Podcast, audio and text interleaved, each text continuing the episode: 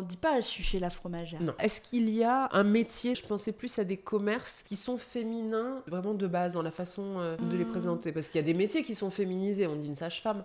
Mais est-ce qu'il y a des commerces euh, La pas- couturière. Chez la couturière. On mais dira bon, la on n'y va pas trop. Généralement, quand tu vas dans les, les métiers euh, tout pour faire reprendre tes fringues, tu vas chez le tailleur. Tu Ah, mais vas ça, pas... c'est toi, tu, tu, tu es né dans, au 19e siècle. Certainement. chez le tailleur.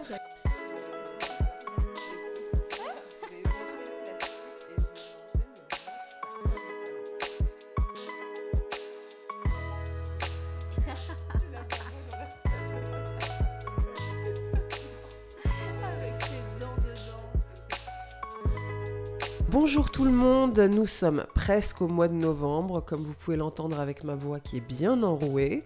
Et pour ce quatrième épisode de Sur la planche, je suis accompagnée de Camille Brossard. Camille, je te laisse te présenter, dis-nous qui tu es, d'où tu viens, ce que tu fais. Bonjour, Bah, déjà merci Sarah pour l'invitation. J'ai 38 ans, euh, je suis crémière fromagère à Paris, dans le quartier de Jourdain, rue de Belleville, à la fromagerie Lefort. Et je fais ça depuis maintenant une dizaine d'années. J'ai commencé à cette adresse en septembre 2013 déjà. J'ai fait quelques autres crèmeries, mais voilà, maintenant je suis crémière fromagère. Et donc cette, cette fromagerie où tu as commencé, il me semble que ça s'appelait Beaufils avant. C'est ça. Il y en a quelques-unes dans Paris, si je dis pas de Il bêtises. y en avait quelques-unes. En fait, euh, c'était la maison mère à Belleville. Donc, euh, c'est une fromagerie qui, a- qui est née, d'après ce que j'ai pu trouver aux archives de Paris, en 52. En Ouais. tout cas, c'est la première trace de vente de fromage, beurre euh, et œufs Ouais. à cette Les adresse-là. fameux bofs Ah, c'est de ça. l'époque. Donc, pour trouver ça, il a fallu aller euh, aux archives de Paris et c'est pas facile d'accès. Moi, je m'attendais un peu à pouvoir euh, taper 118 rue de Belleville ou fromagerie Beaufils comme sur Google et c'est pas du tout comme ça que ça se passe. Ouais. Donc j'ai un peu fouillé dans les archives de l'architecture, j'ai trouvé quand est-ce que le bâtiment était né en 1920. Pour les commerces, c'est très compliqué, il faut euh, chercher dans les registres du commerce. Ouais. Et finalement, c'est en lisant les bottins. J'ai parcouru les bottins depuis les années 30 en cherchant à crèmerie ou à fromagerie ou à beurre, œuf, fromage. Et tout d'un coup, j'ai trouvé au 118 rue de Belleville euh, une occurrence en 1952. Et à l'époque, ça s'appelait pas Beaufils non plus, c'était la famille Ney qui avait cette fromagerie. Et donc, j'ai un petit peu remonté le fil comme ça. Et euh, dans les années, euh, je pense 90, donc, la fromagerie, ça a été la fromagerie Beaufils. Monsieur Bernard Beaufils qui a repris ça. Il y a eu plusieurs fromageries Beaufils ensuite. Il y en a eu quatre en tout. 14e, 9e, ben, pas très loin Oui, il y en a d'ici, eu pas très Cadet, loin d'ici, en voilà. effet. Donc, et puis rue Raymond Losserand et euh, vers euh, Louis Blanc. Aujourd'hui, il n'y a plus aucune fromagerie Beaufils. Et euh, moi, j'ai eu la chance de pouvoir, euh, il y a maintenant 8 mois, racheter Belleville, que j'ai rebaptisé Le Fort. Pour l'histoire aussi, parce que j'aime bien l'histoire. C'est une fromagerie où en fait il y a une devanture, ce qu'on appelle fixée sous verre. C'est-à-dire que tu as tu sais, ces vieilles enseignes en dorure, Ouais. Avec un verre par-dessus. Donc la devanture, j'ai appris qu'elle était classée, mais c'est peut-être un bruit de couloir, j'en suis pas sûre, Ouais. j'ai pas eu de documents euh, là-dessus. Et il y avait écrit Le Fort en gros. Et en fait, moi n'ayant pas spécialement envie de l'appeler euh, fromagerie Brossard, Ouais. j'ai repris le nom Le Fort parce que se payer une enseigne comme ça, déjà, c'est oui, pas possible. Tu. Je voyais pas l'intérêt de la cacher. Donc ça s'appelle Fromagerie Le Fort. Et en plus, pour la petite histoire, les petits-enfants Le Fort sont venus à la fromagerie Ouais. avant que je rachète. J'étais en processus de rachat et euh, j'ai été hyper touchée. Et quand je leur ai dit que j'allais l'appeler la fromagerie Le Fort, c'était très content. Et Monsieur Lefort euh, a demandé euh, via sa petite fille à m'écrire et il m'a dit qu'il était extrêmement touché que son nom euh, réapparaisse et qu'elle s'appelle ainsi. Donc euh, c'est le genre d'histoire que j'aime bien. Ah mais c'est magnifique. Alors attends, j'ai pas suivi les, les. Lef- mais les Lefort. Ils sont partis, je pense que c'est eux qui ont vendu entre-temps, donc il y a eu quand même beaucoup de générations hein, Ouais. depuis 52. Ouais. Il y a eu Riom, euh, je pense que Riom est venu juste après le fort, il faudrait que je demande confirmation. Donc je crois que le fort c'est jusque dans les années 70 à peu D'accord. Mais l'enseigne est restée comme toutes les vieilles enseignes euh, dans Paris qui sont gravées Oui. dans la pierre et donc qui ne s'enlèvent pas. Des euh, fois, tu as un lavomatique avec écrit boulangerie dessus en, en lettres d'or. Ben, c'est ça, en fait, qui Oui. s'est passé. Et il y a eu une succession. Quand il y a eu la, fro- la fromagerie Beaufils, il y avait un store devant, c'était plus ou moins caché, mais c'était visible. En fait, quand le store de pluie était relevé, on voyait écrit fromagerie Le Fort en gros, et je suis surprise d'ailleurs que les gens n'ai jamais fait la confusion. Enfin, j'ai jamais entendu ce nom dans la bouche d'un client. Mais c'est drôle parce que quand tu parles de ça, là, on a du pain euh, qui vient. Donc, je l'ai acheté rue des Martyrs. C'est Arnaud Delmontel. Et il a euh, plus ou moins officiellement baptisé sa boulangerie La Renaissance Mhm. parce que la boutique se trouve sous une enseigne qui était déjà là avant avec marqué à la Renaissance. Oui. Gravé là dans la pierre. En plus, c'est absolument euh, magnifique. Mais voilà, euh, pourquoi se priver en pourquoi fait se priver ouais. et, et on, en on en parlait aussi avec euh, Augustin Mhm. de nous dans le dernier épisode quand il disait que il a repris la fromagerie de la rue des Martyrs et il a tenu à garder le nom Châtaignier Mm, mm. Parce qu'il ne va pas arriver avec ses gros sabots, euh, fromage sauvage. Non, c'est la fromagerie Châtaignier, elle a une histoire, il y a des gens qui l'ont fait vivre. Mhm. Ça veut dire quelque chose pour les riverains aussi. C'est vrai. Et il ne s'agit pas de faire tabula rasa, euh, le passé n'existe pas, Ouais. maintenant c'est nous. Oui, tu peux mettre ton identité, qui tu es, Mm, mm. mais l'histoire euh, existe encore et ça peut vouloir dire quelque chose, ça crée des émotions. J'aime bien cette idée de on se passe le flambeau. On n'est pas là pour jouer des coups et dire allez, Mm. place nette, Ouais. dégage, maintenant c'est mon tour. Mais euh, finalement, peut-être ce qu'a ressenti euh, Monsieur Lefort qui a demandé à sa petite fille de t'écrire, c'est Oui. on a fait quelque chose, c'est terminé, Ouais. mais euh, ça continue de vivre au travers de quelqu'un d'autre. Euh, C'est une nouvelle ère. Quoi. Puis moi, ça me permet de raconter cette histoire-là aussi. Après, le nom beau-fils, euh, il avait été en fait déposé par mon ancien patron. J'avais pas le droit de l'exploiter, mais moi, ça m'allait. Et puis, euh, ça me faisait du bien aussi de passer à autre chose, mais j'avais pas, euh, en effet, comme tu dis, cette envie euh, d'arriver et de d'écrire une. J'écris une nouvelle histoire évidemment, mais j'aime bien ce lien avec le passé et je, je trouve que c'est une histoire plus belle que juste mettre mon nom à moi. Ma patte, elle sera dans, dans tout le reste. En tout cas, le nom. Et puis évidemment, quand Monsieur Lefort m'a écrit, et en plus, il m'a envoyé une photo d'un petit pins qu'ils Mhm. avaient fait à l'époque, où c'est un petit pot de lait Oh, avec écrit I Heart avec un cœur. ouais. Le fort, mais je, je veux ce pin, je l'ai pas Bah encore ouais, demandé, mais, mais, c'est génial. mais je trouve ça vraiment. euh, puis moi, je suis assez fan des vieux commerces parisiens. Je pense que si j'ai fait ça, notamment, c'est parce que j'ai dans mon imaginaire un- une sorte d'adoration pour les vieux commerces. Donc euh, ça, c'était. La Ça ça, ça filait. Dans ma, dans ma tête, ça filait. C'était vraiment ça. J'ai l'impression que ça a plus de sens pour toi plutôt que de créer une espèce de branding autour de Mm. ton nom. Cet amour des vieux commerces, finalement, bah, c'est ça qui va résonner. Oui. Et puis en plus, je vais te dire, pour moi, le fort, quand je, je sais que ta fromagerie s'appelle le fort, mais euh, je pense pas nécessairement à un nom de famille. Moi, je pense- je- j'entends le fort de Belleville, j'imagine un fort à Belleville. Je pense qu'il y avait Euh, ça aussi, enfin je le sais qu'il y avait ça d'ailleurs, parce que moi j'ai été très marquée par des endroits euh, dans mon apprentissage du fromage, notamment le Fort Saint-Antoine, Oui, qui est un fort d'affinage, Euh, oui, la euh, maison le euh, comté euh, de Marcel, Petit. Tout à fait. J'ai eu la chance d'y aller plusieurs fois. Et, mais c'est incroyable. Puis même là, tu vois, j'en parle, j'ai encore cette sensation de chair de poule. Tu rentres dans des endroits comme ça. C'est donc c'est un ancien fort de guerre qui est complètement creusé sous la roche et donc euh, dans lequel on affine du comté. Enfin, j'invite tout le monde à taper dans Google Fort Saint-Antoine, dans Ouais. Google Images. C'est incroyable. C'est une cathédrale de fromage. Et là-bas, il y a des gens qui font un travail remarquable avec un produit d'exception. Et en fait, le fort, ça évoque ça pour moi. Et ça évoque aussi euh, la figure du fort de Châtelet, du fort des Halles. C'était ces types qui portaient, euh, qui portaient les courses, en fait, Ouais. qui chargeaient euh, les Halles à l'époque quand c'était ben, des Halles alimentaires euh, et tout ça. au Donc, hall. voilà, exactement. Et moi, j'aime bien cet univers-là. Ça m'a parlé. Peut-être que si ça avait été une autre devanture, un autre nom, peut-être que j'aurais pas eu ce cheminement de pensée. Mais là, en tout cas, pour moi, c'était la, la voie royale. Quoi. Je trouve que ça donne du cachet. Mhm. Et c'est pas un cachet artificiel où on va Oui. essayer de reproduire quelque Non. chose qui n'existe pas, euh, de faire vieux sur quelque chose de totalement Oui, Après, neuf. j'ai la chance d'avoir une belle histoire derrière. Oui. hein, et puis moi, mon but, c'est que cette fromagerie, elle soit là après moi. Ouais, Vraiment. Et moi, je suis une période. mais en fait, en, en me plongeant dans les archives, ça a été ça, de me dire, mais en fait, ce qui est important, c'est que la fromagerie est toujours là. Il y a une succession de familles. Pour l'instant, j'en connais quelques-unes qui sont passées par là. Et bien, il y aura moi, et puis il y aura après moi. Et ce que je veux, c'est que dans 100 ans, la fromagerie. euh, oui Elles finalement, tu es la, la gardienne de l'endroit. ouais. Et euh, qu'est-ce qui t'a. Enfin, franchement, tu vois, quand tu me dis euh, j'ai fait 10 ans dans le fromage et je reprends une fromagerie, Mm, mm. je me dis mais quelle énergie il faut avoir. Moi, déjà, faire mon linge, c'est compliqué. Donc, Moi aussi, euh, faire mon linge, c'est compliqué. Qu'est-ce qui t'a donné envie? Parce qu'on peut s'imaginer que, ah bah oui, forcément, tout fromagerie a envie d'ouvrir sa fromagerie. Pas nécessairement. Qu'est-ce qui, toi, t'a donné envie de la, de la reprendre, cette fromagerie? Et de te lancer dans cette aventure-là? Cette fromagerie. Vraiment, c'est cette fromagerie. J'ai pas, j'aurais pas ouvert une fromagerie. J'ai beaucoup de respect pour les gens qui ouvrent des fromageries parce que ça me paraît. Euh, un fonds de commerce complet. Un fonds de commerce. Enfin, voilà, sortir, euh, sortir une fromagerie euh, du sol, déjà, là où ça n'existe pas. Je pense par exemple à Charlène fromagerie Charlicot, à rue de la Folie Méricourt, qui sort une fromagerie où il n'y en avait pas. Moi, j'ai beaucoup de respect pour les gens qui font ça. J'en aurais pas été capable. J'aurais pas voulu racheter un autre fonds de commerce. C'est parce que c'était là.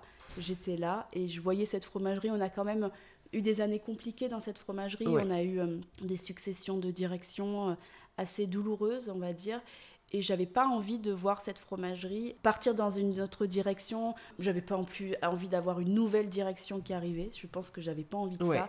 J'étais un peu fatiguée d'une succession de dirigeants et euh, je me suis dit en fait euh, pourquoi pas, mais pourquoi pas ici? C'est vraiment je te dis, il y aurait eu une autre fromagerie euh, beau-fils à, racheter. D'ailleurs, ça a été le cas. Je me suis projetée dans aucune. Là, j'étais là, cet endroit. En plus, moi, de par mon parcours, ça faisait déjà des années que je m'occupais de la communication de la fromagerie sur les réseaux. Je sentais que l'histoire s'écrivait et s'écrivait aussi avec moi.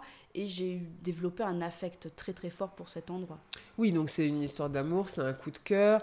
En plus, tu es, tu es du quartier, tu es de Belleville. Bah, je suis arrivée à Paris euh, en 2012 et je, je suis arrivée. J'ai toujours vécu depuis 11 euh, ans euh, entre eux. dans dire que c'est ton quartier. Place hein. des Fêtes, rue de la Villette, Olivier Métra. J'ai toujours été dans ce quartier autour de Jourdain pour, moi, c'est le cœur de Paris. C'est le cœur de Paris. Et même quand j'habitais pas Paris avant, pour moi, Belleville, ça sonnait comme quelque chose de, de Paris, c'est Belleville. Paris, c'est bah, Belleville. C'est fabuleux, Belleville. Hein c'est vraiment chouette. Il y a de plus en plus de gens qui trouvent ça chouette, mm. vachement plus qu'à une certaine époque. Oui, je pense. J'ai peut-être pas connu aussi cette époque-là, mais, je suis fascinée par ce quartier, en fait. Mm.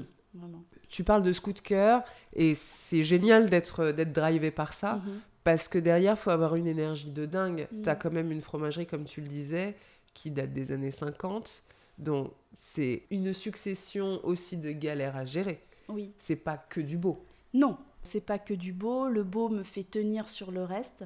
Je pense que hum, j'étais pas préparée à ce que j'étais en train de faire, mais je pense qu'on l'est jamais vraiment. Parce que il n'y a pas vraiment eu de passation.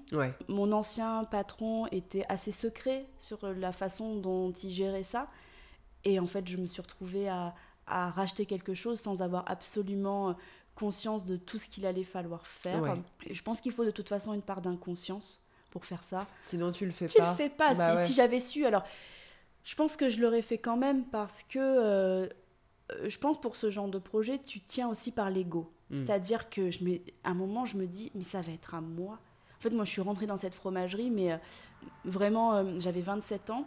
Et euh, j'étais tellement reconnaissante qu'on m'offre ma chance. Moi, j'étais donc issue du milieu de la communication. À l'époque, j'étais community manager à Paris. Je me posais des questions sur mon parcours. Je savais pas, ça me plaisait pas. Je voyais pas de hmm. sens. Je pensais toujours la quête de sens hein, qui euh, pousse à la reconversion.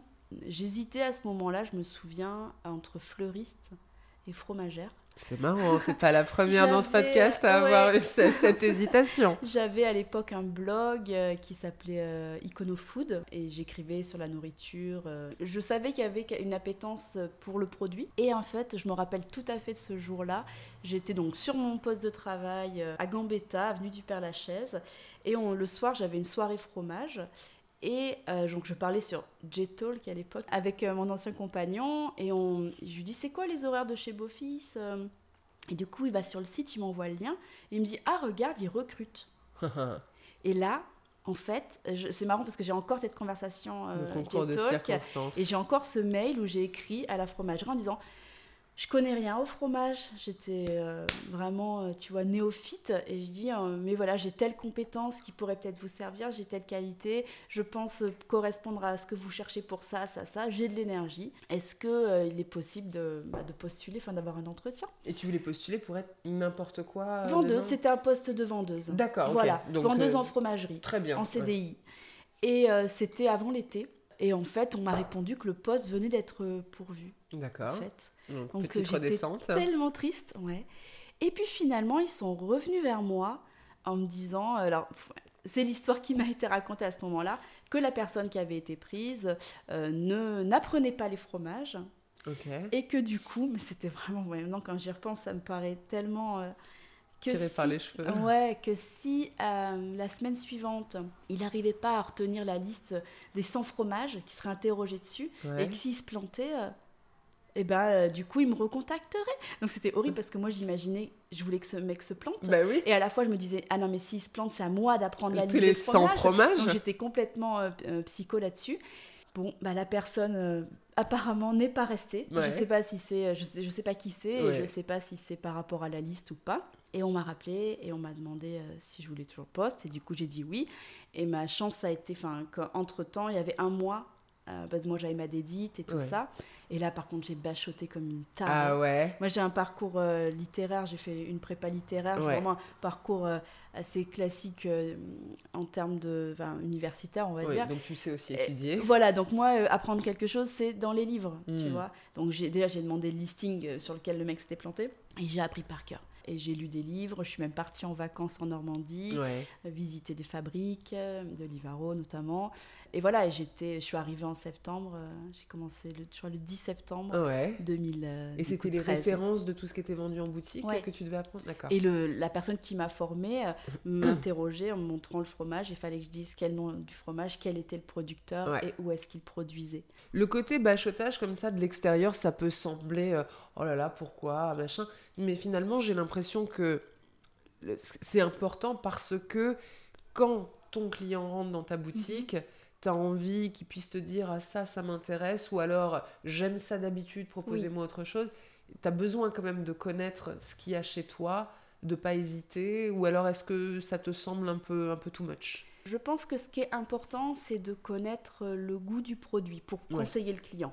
Lui qui le fait, c'est pas qu'il s'en moque, hein, il y a des clients que ça intéresse beaucoup, mais c'est pas euh, le nom de la ferme ou le nom de la productrice ou du producteur qui va plaire au client, ça va être de connaître le goût, de savoir le conseiller de, en termes de texture, en termes de puissance et tout ça.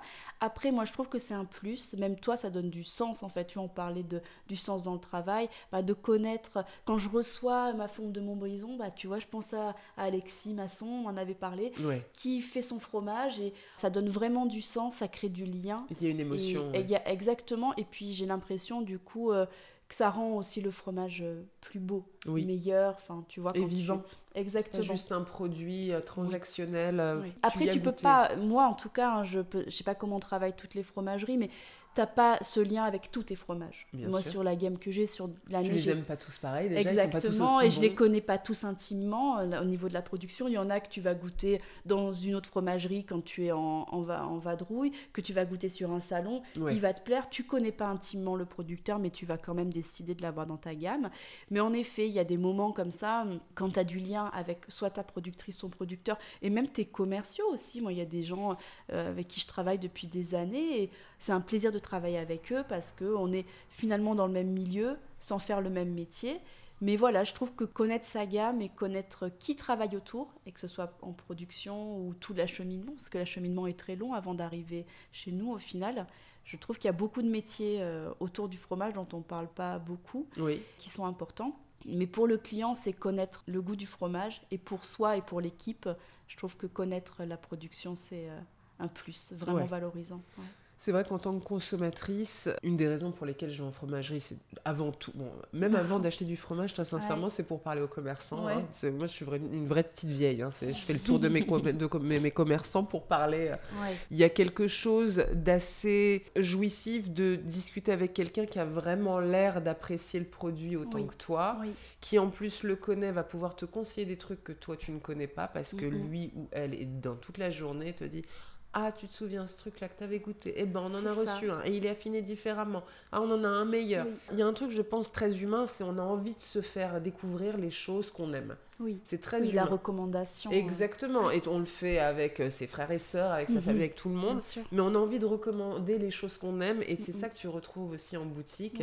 Donc, c'est très agréable d'avoir en face de toi un commerçant qui, tu le sens, a goûté ses produits, les a sélectionnés. Tu as l'impression qu'il les aime et qu'il dit Attends, je vais te chercher un truc, c'est encore meilleur que ton machin, là, tu vois. C'est vraiment, euh, je trouve, ce qui te fait apprécier encore plus le produit.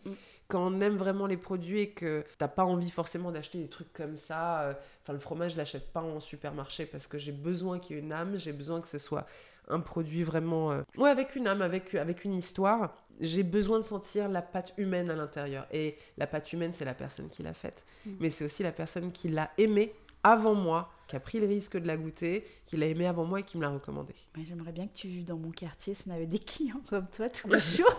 Ils ont de la chance rue des Martyrs. Écoute, C'est ils me le rendent bien. Non, mais c'est c'est vrai que quand tu as la satisfaction du client, moi j'ai eu une cliente là, il y a deux semaines. Oh là là, une petite dame toute en tension, très revêche. Mhm. Elle dit oui, je suis de passage à Paris, moi je vis en Dordogne et tout ça, et je veux prendre des fromages et tout ce que je lui conseillais. Ouais, non, mais je pense que c'est meilleur chez moi, c'est meilleur chez moi. Et elle arrêtait pas, elle Mhm. arrêtait pas. Et bon, et moi j'ai- confiance en ma gamme, donc Ouais. je savais aussi que ce que je lui vendais. Et je lui dis, vous me dites, moi franchement ce langre, je vous le conseille, donc c'est le langre. Le Rémillet, Voilà, rémillier. Euh, je lui dis, on l'a à la coupe ou à la pièce, dites-moi, les pièces sont bien crémeuses, moi je vous conseille. Et donc ça a été une vente assez difficile. Mhm. Bah, une semaine après, elle est revenue, elle était enchantée. Eh ben oui. Et ça, elle m'a dit, été un peu dure. Hein. Je lui dis, oui, oui, mais c'est un bon exercice. Elle a dit, oh, votre langue est incroyable. Et, et ça fait tellement plaisir. Et moi, j'aime bien les clients aussi qui sont exigeants.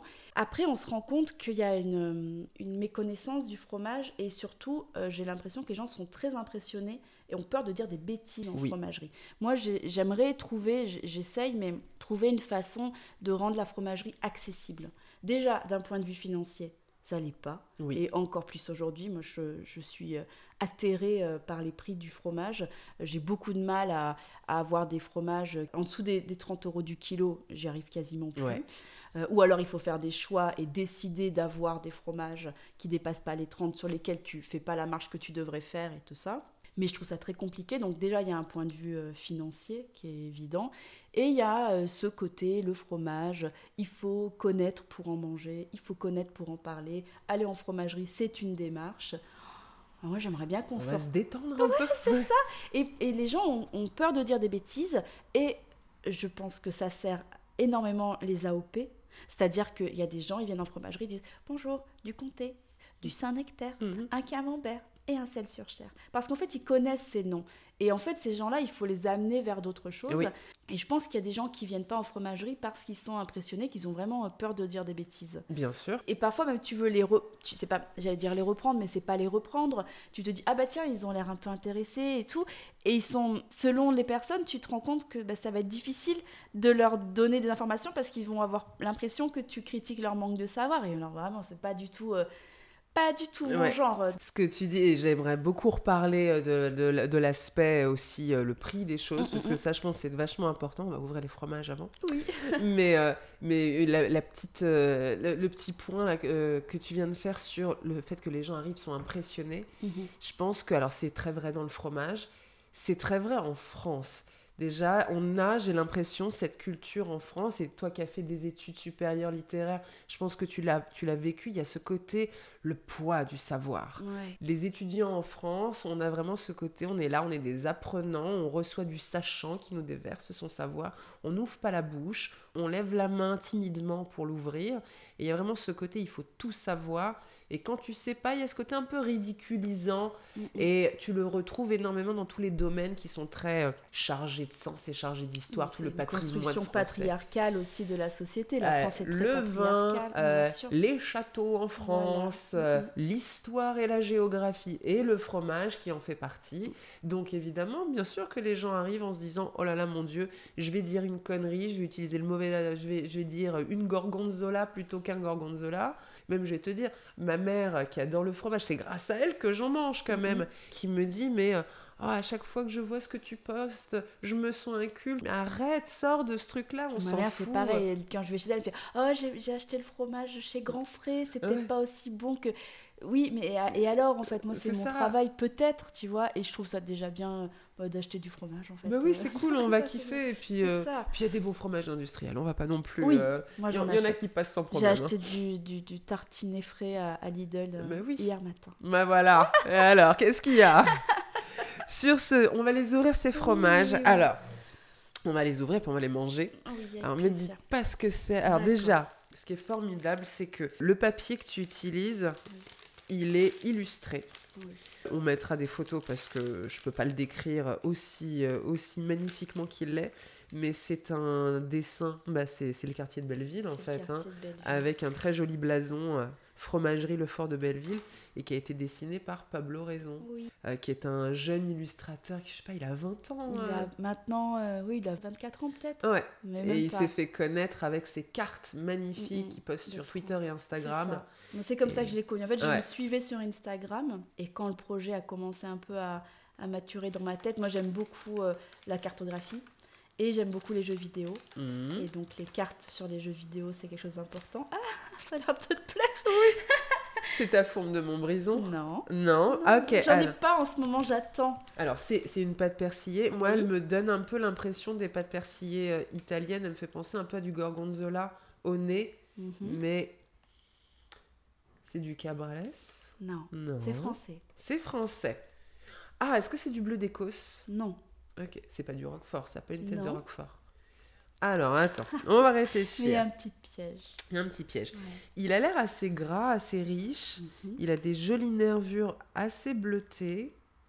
C'est pas une fourme. En, en réalité, Non. je t'ai dit une fourme de Montbrison, mais ça peut Au être niveau une de la taille, non, ouais. Oui, ça peut une tête de fourme. C'est juste que je Mais savais en avait chez pas de- toi. Oui. Mais, euh, comme tu en avais déjà mangé, je t'ai pas ramené en plus ça. mais- Mhm. C'est un bleu de quelque. On est sur le plateau Aveyronais. Enfin, sur... on est dans les, dans les grands Puy côtes. de c'est- Dôme. Dans le Puy de Dôme. Dans le Puy de Dôme, il y a la fourme d'Ambert, mais c'est pas une fourme d'Ambert. T'es tellement proche. Je suis tellement proche, mais tellement loin. Et en fait, je pense que ce qui t'a induit en erreur, c'est qu'il est retravaillé. Ah C'est ça, je pense. Donc ça change un peu sa texture. Ça change un peu son côté gras. Il a été adjoint avec quoi? Du, du mascarpone ou quelque Non, chose comme ça? Il a été piqué Ok. et ensuite il a été imbibé. Ok, donc il y a de l'alcool? Il y a de l'alcool. Ok. En plus, j'ai pas de nez là. Ouais, alors je te le dis. Oui Alors c'est un bleu d'Auvergne Ok. au Gewürztraminer. Oh là là là là là là là là là Je me disais, Ça- ah non, c'est le matin, on va pas boire. oui, parce que c'est vrai qu'on n'a pas après- précisé que c'est le matin. C'est le matin. On est au petit déjeuner, je vais faire du café, café. juste après. Et il est magnifique. Il est très beau. C'est un fromage que j'aime beaucoup. Donc ça, en fait, nous, on prend un bleu d'Auvergne. Donc euh, on travaille avec le GAEX Sudre. Magnifique bleu d'Auvergne fermier. Euh, et en fait, on le pique Ouais, et on l'alimente au Gewürztraminer pendant trois semaines, un mois. On le retourne, en fait, et puis dès qu'il est euh, saturé, on va dire, euh, on le sort. Et en fait, ça va euh, apporter plusieurs choses en termes de texture. Ça va faire beurrer vraiment la pâte. Ouais. Et même, tu vois, ça transforme. En fait, le persil, il est pas. J'aurais pu t'amener du un bleu d'Auvergne non travaillé comme ça à côté. C'est plus en fait- sec déjà, ça se Oui, tient. euh. exactement, ça se tient plus. C'est presque un côté presque un peu plus friable. Ouais. Là, il a ouais, pas une texture de gorgonzola, mais presque. Donc ça va faire beurrer sa pâte. Et j'aime beaucoup le contraste entre le sel et le sucre. Parce Oui. que le vin, donc le Gewürztraminer, c'est un sucré. vin d'Alsace sucré qui se marie très bien avec euh, les bleus. Mhm. Et cette idée est venue euh, de l'alliance qu'on connaît souvent entre le Stilton et le Porto. Oui, c'est vrai. On Où tu vas avoir le. Roquefort et le Sauterne. Tout à fait. Et là, voilà. Donc, c'est bleu d'Auvergne, Gewürztraminer. Magnifique. Oui. Et très hâte de le goûter. Bon, je vais ouvrir la deuxième. plaira. Ah oui. Et quand tu dis qu'il est piqué, c'est-à-dire tu fais, tu, tu le Une pour aiguille. pouvoir euh, faire Ouais, rentrer vraiment euh, l'alcool. Oui, euh, en fait, je prends une, une aiguille. Et voilà, c'est Frédéric, euh, Ouais. mon collègue, qui les a fait. Donc, il prend une aiguille, il perce euh, une dizaine, douzaine de fois sur une face, il retourne, il repique de l'autre côté en essayant d'espacer un peu les pics. Et on verse dessus, on le frotte et on le met dans des, dans des grands seaux, qui sont les seaux qu'on a avec euh, la crème. Et on met, euh, voilà, on les laisse pendant deux à trois semaines, on les retourne, on les réalimente de Gewürz. Et voilà. Et après, on les fait un peu sécher sur grille parce que ça a quand même tendance à faire un peu poisser. Parfois même, le fromage peut un peu se déliter. C'est Oui, assez se fragile. Donc ouais. euh, voilà. Après, bon, bah, on- il y a des essais euh, qui, où ça, ça se tient mieux que d'autres, mais le goût est là. Et, Ouais, euh, il, est, ouais. il est superbe, il, il fait envie en plus, j'adore les bon, bleus. je suis ravie. Alors le deuxième, tu le vois comme ça, de loin, tu te dis euh, c'est un morceau de comté. Et c'est un morceau de Oui, comté. c'est même écrit dessus. Eh ben, eh ben voilà. Et Ouais. c'est un morceau de comté, en, effet, ouais. avec ses petits grains de tyrosine. Oui, je t'ai pris parce que je trouve que c'est vraiment. euh, C'est bon quoi. Oui, puis je me suis dit en fait, je vais pas amener que des fromages qu'elle connaît pas. Et le matin, Mais pour ouais. moi, le comté, c'est un fromage de toute heure. Ah et mais je l'aime oui, tellement que voilà, je me suis dit comté. Le comté, pour moi, c'est. euh, bah, on en parlait avec Pauline dans le premier épisode. Mhm. donc c'est le, le fromage de nos parents, c'est le fromage des années 80, la pub, etc. Mais pour moi, évidemment, c'est les souvenirs de ma mère dans la Mhm. cuisine avec son morceau de comté, Ouais. avec ce logo-là, Ouais. et qui se coupait des tranches justement avec un couteau comme Mm, ça, là, qui se le prenait comme ça, qui se mangeait ça Belle sur du pain. oui. Et moi, c'est ce qui m'a, euh, c'est ce qui a démystifié le côté fromage le matin, parce que faut manger du fromage le matin là. Moi, bon, j'adore est- manger du fromage le Bah, matin. C'est tellement bon. Et puis le comté, c'est ce qu'on vend. euh, Le plus. tu vois, mais oui, un client sur trois à peu près prend du comté. Et les Bah clients oui. connaissent le comté et aiment le comté. C'est pas surfait. C'est pas ah bah tiens, euh, euh, je prends du comté parce que c'est le seul fromage que je connais. C'est bon le comté. C'est bon. pas- On le connaît. En fait, il y, a y une association de choses. C'est oui, il y a eu le battage médiatique, mais si c'était un mauvais fromage, les gens continueraient pas d'en manger. C'est bon, le goût, il contente tout le monde. C'est gras aussi. hein, On aime Ouais, ça pour ça, ça. aussi. hein. ouais. Puis ça reste en tête. ouais, Il y a un côté aussi. euh, le comté euh, que tu trouves, je veux dire, en, en grande surface. Il est totalement mangeable, hein. Euh, je veux dire, il faut pas s'imaginer qu'il y a que dans les grandes fromageries Mhm, que tu mhm. trouves du bon comté. Tu vas en trouver du très vieux, de euh, cave chaude, cave froide, machin. Mais tu veux ton comté dans ton emballage vert. euh, Après, le 18 problème, je mois. trouve, je pense qu'il y a des bons comtés au supermarché. Le problème, c'est qu'ils sont stockés dans du plastique Oui, c'est vrai. pendant bien trop longtemps. Et le problème, il est là. Je pense pas que les comtés de supermarché sont nécessairement mauvais, Mm. mais c'est conditionné mal dans conditionnés, du plastique, c'est pas possible. On ouvre une meule comme ça euh, tous les deux jours, Ouais. Enfin, tu le manges, il, il sort de la meule, vraiment. Bien tu sûr. vois, il, a pas, il est pas passé par du plastique. euh, Encore voilà. faut-il avoir le palais ensuite, euh, et ça s'éduque un palais, mais, euh, mais clairement, en tout cas, je pense que c'est ce qui fait aussi la... je sais pas si ça. Honnêtement, euh, T'es pas sûr que ça s'éduque un palais? je pense que pour ressentir, ça s'éduque. Ouais. En fait, je pense qu'il y a une sorte de chose assez essentielle dans le bon aussi. Ouais. Après, il y a le bon pour chacun, mais moi, je le vois, euh, je partage la vie de quelqu'un qui, euh, avant qu'on se rencontre, achetait du fromage au supermarché. Ouais. Il n'est pas, comme on va dire, éduqué au fromage. Je prends plaisir à le regarder manger du fromage, parce qu'il y a quelque chose d'essentiel, il y a quelque chose d'immédiat, en fait, dans un bon fromage.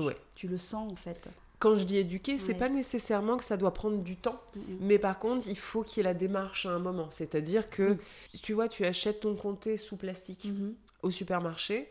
L'industrie est suffisamment maligne Ouais. pour faire en sorte que ça reste quand même agréable en bouche. Ouais. Le Nutella, c'est agréable en bouche. Très. Il faut avoir la démarche un jour d'aller dans ta petite euh, truc euh, italien de quartier. Déjà, il faut que t'en aies. hein. Pour acheter ta nocciolata, euh, noisette, cacao et c'est tout. Et te dire, ah oui, là, je vois, que je, je comprends pourquoi j'achète ce pot 8 euros.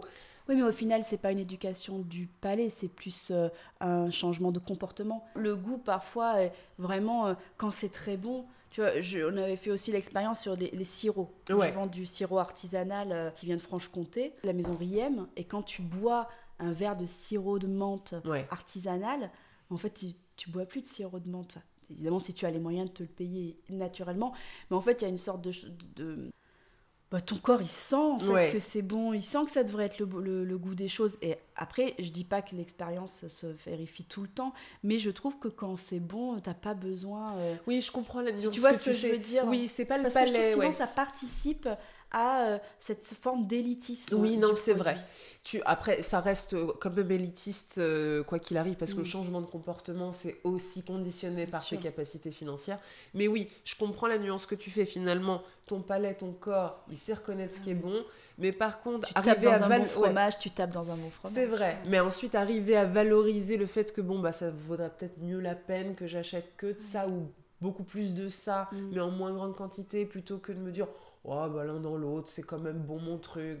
Donc ça c'est plus oui en effet du comportement et de se dire c'est important de bien manger et ce plaisir là ça n'a pas forcément à être que juste exceptionnel pour Noël ou pour mon anniversaire. Non, j'ai le droit de manger des bonnes choses. Bien sûr. Et euh, c'est quand même important ce que je mets dans, dans mon corps aussi. Exactement, mais il faut pouvoir le faire, il Oui.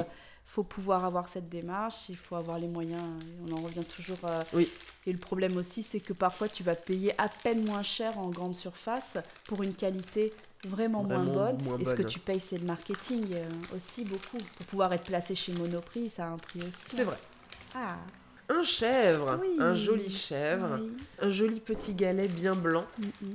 Alors, est-ce qu'on est dans la région des chèvres? Est-ce qu'on est en Touraine? Euh, Non. Ok, on est dans le sud de la France alors? Non, On est en Corse? Non. Ok. C'est le sud de la France, la Corse fait partie de la France. non? Euh, oui, non, mais je pensais au sud de la France métropolitaine. Pardon, les Corses, excusez-moi. Donc, on n'est pas dans le sud de la France, non. incluant la Corse. Nous ne sommes pas en Touraine. Est-ce qu'on est en Dordogne, peut-être? Non. Ok. Il reste des endroits où on fait du chèvre en France. Oui, oui, mais c'est une petite euh, exploitation. C'est pas, pas une région qui est connue pour le chèvre. Ok. Euh, C'est une région qui est connue pour ses fromages oui, habituellement. très connue. Fromage de vache. Oui, Ok, donc on est en Normandie. non. Ok, bon, on fait de la vache ailleurs. Mhm. En Savoie Savoie. Ok, ok, le chèvre de Savoie. Oui. Bon, ceci dit, tu as bah, euh, Priscille Mais qui c'est est- Priscille. C'est Priscille qui fait ça, d'accord. Je sais que tu connais Ah bah oui. son travail. Bien donc, euh, sûr, voilà. donc oui, qui en, effet a sa, son exploitation de chèvres Savoie.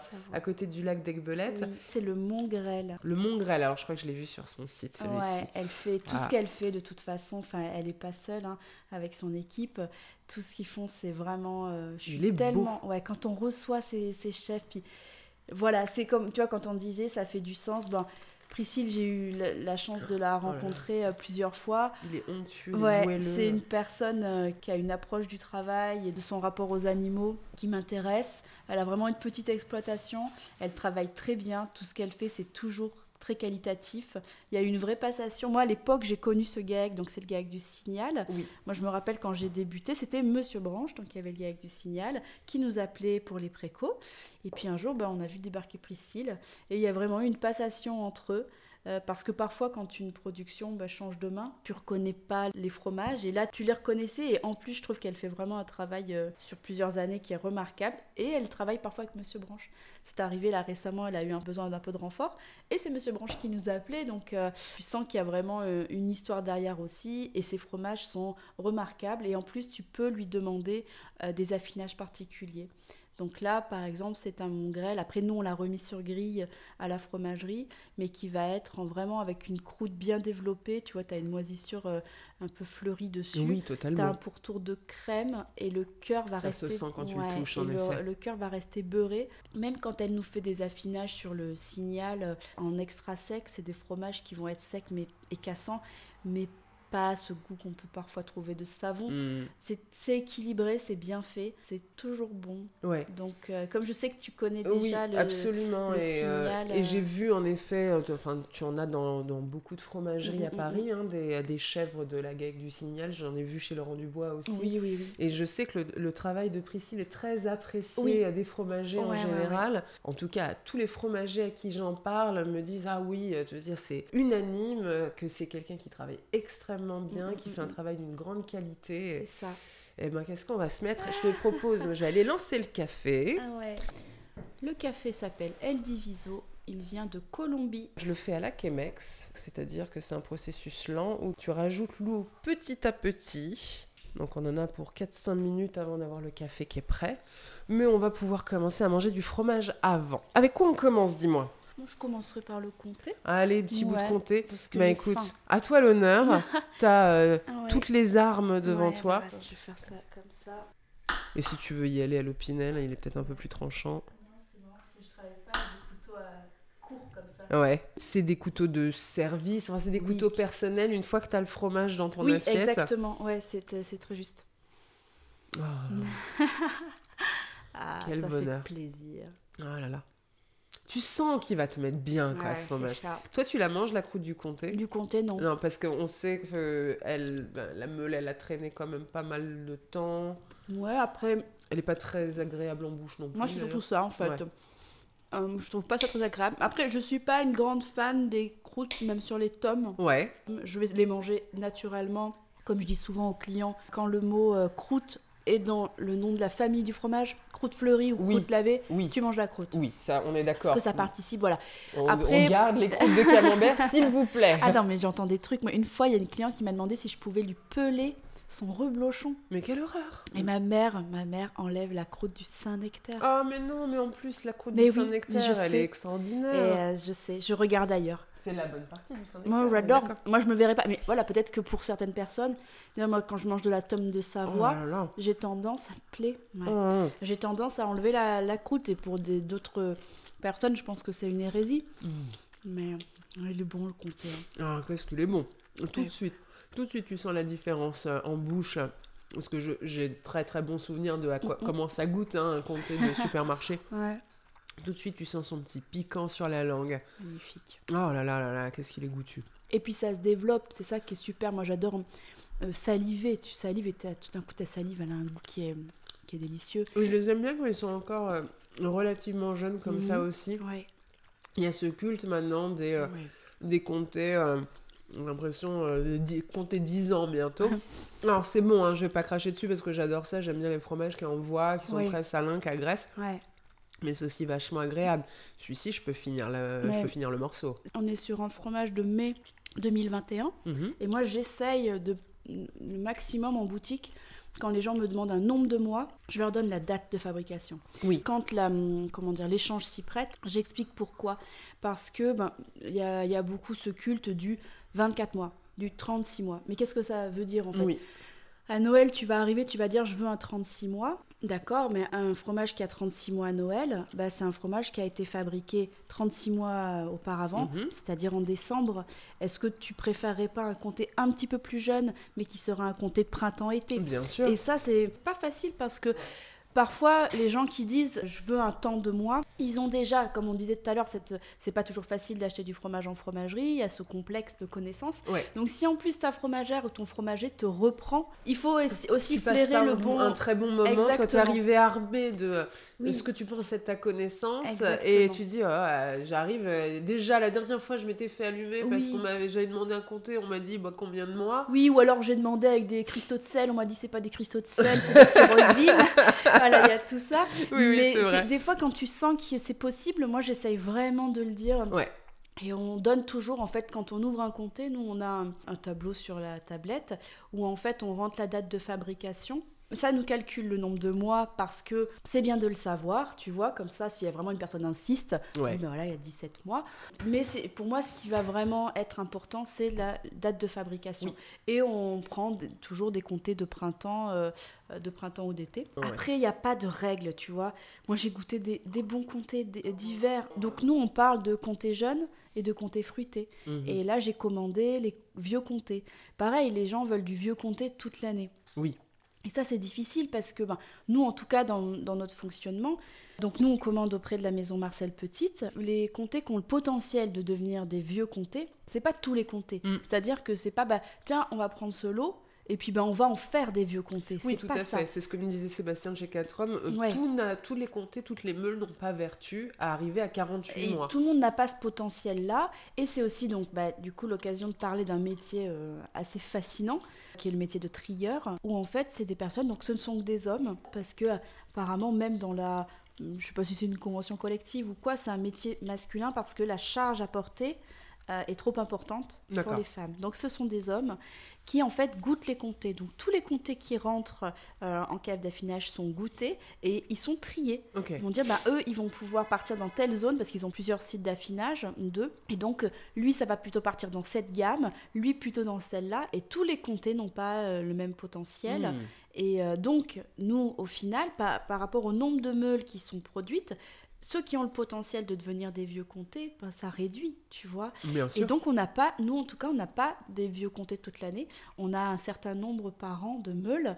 Et là, j'ai euh, commandé les premiers euh, vieux comtés euh, Mm. la semaine dernière. Et c'est vrai que les gens disent Je veux du vieux comté, je veux du vieux comté.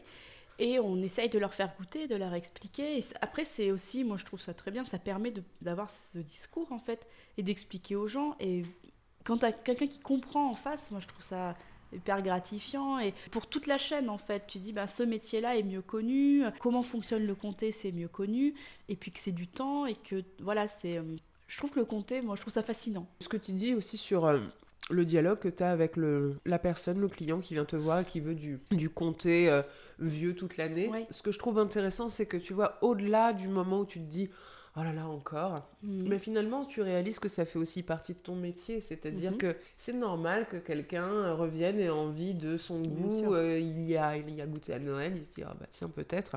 J'en parlais euh, bah, justement chez 4 hommes il n'y a pas longtemps. Le brie noir, qui de base est un fromage euh, un petit peu oublié, de, oublié dans les deux sens du terme. exactement, et que personne ne veut, qui est aujourd'hui extrêmement populaire. Mhm. Et il semblerait que les gens en veulent tout le temps, et c'est d'ailleurs ce qui pousse certains fromagers à mettre du brie qui n'est pas totalement encore arrivé à maturité suffisamment pour pouvoir mhm. l'appeler du brie noir. Euh, même s'il n'y a pas d'appellation brie noir, mais parce que les gens en veulent tout le temps. Mais finalement, c'est dommage de perdre cette opportunité de discuter avec les gens. Je suis pas commerçant, donc évidemment, des fois tu es fatigué, tu pas envie. Oui, on pas Il y a des clients hein. pénibles. Mais je pense que les gens sont prêts quand même globalement à discuter. Ils sont prêts à entendre que, ah ben non, madame, euh, ça en ce moment on n'en fait pas, je vais vous dire pourquoi en deux minutes et qu'on peut raisonner les gens. Les gens ne sont pas tous des, des, enfants euh, capricieux qui sont incapables d'être raisonnés. Non, euh, je trouve justement les gens s'intéressent. Puis moi, ça m'arrive parfois, euh, les gens disent Ah, parce qu'il y a la queue, les gens mm. font la queue pour être servis. Et il y en a parfois qui sont gênés de te mm. prendre trop de temps. Et moi, je leur dis C'est pour ça qu'il y a la queue. Ouais. C'est parce qu'on prend le temps. C'est parce qu'on prend le temps, c'est parce qu'on fait goûter, c'est parce qu'on discute. Ça fait partie du métier. Après, c'est un métier de répétition. Bien sûr. Mais ça, tu vois, j'aimerais vraiment trouver des axes de réflexion pour euh, démocratiser. Euh. Je reviens sur l'aspect financier. Euh, moi, j'essaye maintenant de plus en plus, surtout avec les jeunes les jeunes. quand ils viennent, tu vois, moi quand je vois des gamins euh, qui ont 18 ans qui viennent à la fromagerie, je dis ah, ok alors eux là je vais en prendre là, soin. Là c'est trop cool. Et euh, j'essaye de demander de façon tu vois subtile le budget. C'est quelque chose qu'on va très facilement faire chez le caviste et qu'on va pas faire euh, en fromagerie. C'est vrai. Et je trouve qu'il faut demander, parce qu'en fait c'est très désagréable de de pas savoir. Et même parfois maintenant, depuis l'inflation, là, depuis que les gens, je pense, regardent beaucoup plus, ça m'arrive des fois de faire un point. Je dis, mais là vous avez quatre fromages, vous, vous êtes à 22 euros. Tu vois Je vais essayer de faire ça pour pas avoir de surprise. Parce que moi, j'aime pas, même en tant que, en tant que cliente et en tant que commerçante, j'ai pas envie de que quelqu'un fasse un ticket à 60 balles et revienne pas. ça, c'est quelque chose que qu'un ah, mes anciens. oui, le face par gêne, finalement. Et en fait, il va pas revenir parce qu'il a pas passé un bon moment. Il a l'impression de voilà, se faire arnaquer. Exactement. Et ça, c'est quelque chose que j'ai appris par euh, euh, Christophe, mon ancien patron, qui un jour m'avait dit. Euh, c'était pour des, petits cadeaux. Tu sais, par exemple, des fois, on te dit, ah, putain, ils ont pris 70, 80 balles, est-ce qu'on fait un petit cadeau? Hmm. Et il m'avait dit, bah en fait, moi, je préférerais un client qui va me faire 15 euh, euros toutes les semaines. Plutôt qu'un client qui va venir euh, une fois tous les deux mois à me faire 60 balles. Mhm. Et c'est vrai, en fait, ce qui fait vivre ton commerce, c'est les habitués. Moi, je te disais, il y a des gens que je sers depuis 10 ans. Et c'est pour ça aussi que je, je suis un peu... Euh, inquiète de l'augmentation comme ça des prix, c'est parce qu'il y a des clients qu'on voit plus. Il y a des clients qui n'ont plus les moyens. Donc moi, je les vois parce que ben, je vis dans le quartier. Donc je les croise. Tu sais qu'ils sont toujours dans le quartier. exactement. Alors après, peut-être qu'ils peuvent aussi ne plus euh, avoir envie de venir. Enfin, il y en a des fois à qui tu parles et qui te disent, bah, moi, je peux plus trop. Et moi, ça me rend triste parce que les gens qui ont fait que cette fromagerie, elle a 70 ans, eh bien, c'est ces gens-là, en fait, aussi, et qui venaient prendre le beurre euh, toutes les semaines, un peu de fromage. Et moi, c'est ces clients-là que j'ai envie Qu'on de. Qu'on peut pas taxer d'une culture euh, en plus culinaire. C'est des gens qui, justement, étaient là avant qu'il y ait ce boom des fromageries où ça y est, on va chez le commerçant, et qui le faisaient bien d'avant, grâce à qui la, fromagerie est toujours, debout. Mais il y aura euh, toujours des clients. On est à Paris. Il y aura toujours des, gens, pour acheter du euh, fromage. À 60 euros le kilo, à 90 On est dans un quartier qui est assez attractif. On voit la population qui change. Il y a des gens qui ont, euh, tu vois, des gens, je sais pas, qui avant achetaient dans le 10, 10e, 11e, qui peuvent plus. Maintenant, qu'ils c'est ah, tout d'un coup le 19, 20e, ils découvrent que ça existe. Ils s'installent là. On les voit, ces gens. Et oui, ils ont de l'argent, ils ont du pouvoir d'achat. Et c'est pas parce que certains clients vont partir que j'en aurai pas d'autres. Mais euh, c'est pas l'avenir de la fromagerie qui est en bah, cause, mais c'est aussi le, le, lien que tu as créé avec les gens qui ont permis qu'elle soit là aujourd'hui. Et tu parlais d'histoire. Oui, l'avenir, c'est beau et de se dire qu'elle sera toujours là dans 100 ans, mais ne pas oublier en effet que ce qui te permet de te projeter à dans 100 mm, mm. ans, c'est aussi les 50 dernières années. Euh. Oui, et puis que le fromage, ça reste un produit populaire. En fait, j'en parlais euh, avec Sylvain, qui est notre producteur de Saint-Marcelin, euh, Saint-Félicien, la famille Francillon, donc ferme du Plantimé qui, en Isère, à Saint-Joseph-de-Rivière. Il travaille hyper bien, c'est un plaisir. Et donc on discutait et je lui dis, en fait, ce qui me choque, c'est le gap qui va se creuser entre les moyens financiers des gens qui fabriquent le fromage. Oui. Et de ceux qui peuvent l'acheter, en fait, sans faire euh, du misérabilisme sur le monde paysan, des producteurs de fromage qui vivent très bien de leur exploitation. Mais je trouve qu'il y a un, un, gap qui peut se créer entre qui fabrique et qui peut acheter. Tout à fait. Après, c'est aussi, on est à Paris et moi, je- nous, on essaye d'être une fromagerie accessible et pas chère. C'est de moins en moins facile, je trouve. En plus, moi, ben, avec tout le background de, de la fromagerie, et ça c'est quelque chose que j'essaye de dire, j'ai écrit tout un texte qui est affiché sur la porte qui dit nos prix ont augmenté, Ouais. oui, mais pourquoi? Donc il y a la grande histoire, c'est l'inflation, Oui. le prix de l'énergie, ben, quand tu dois avoir des machines agricoles, quand tu dois nourrir des bêtes, tout ça, ça prend de l'énergie. Oui. Il y a aussi l'alimentation, quand tu n'es pas en autonomie alimentaire, ben, tu dois faire venir, et avec la crise d'Ukraine, tout ça, bref, Ton foin, et le puis faire même eux, sécher. il faut qu'ils vivent, et puis le coût de la vie augmente. Mhm. Et euh, il y a, nous, la petite histoire, c'est l'histoire de la fromagerie. Il n'y a pas eu plus de direction à la fromagerie pendant à peu près deux ans. Et le Covid est arrivé, on n'avait pas de direction. La fromagerie a été vendue une première fois en janvier 2021, puis on a rechangé de direction en août 2022. Et moi, je reprends une nouvelle direction en mars 2023.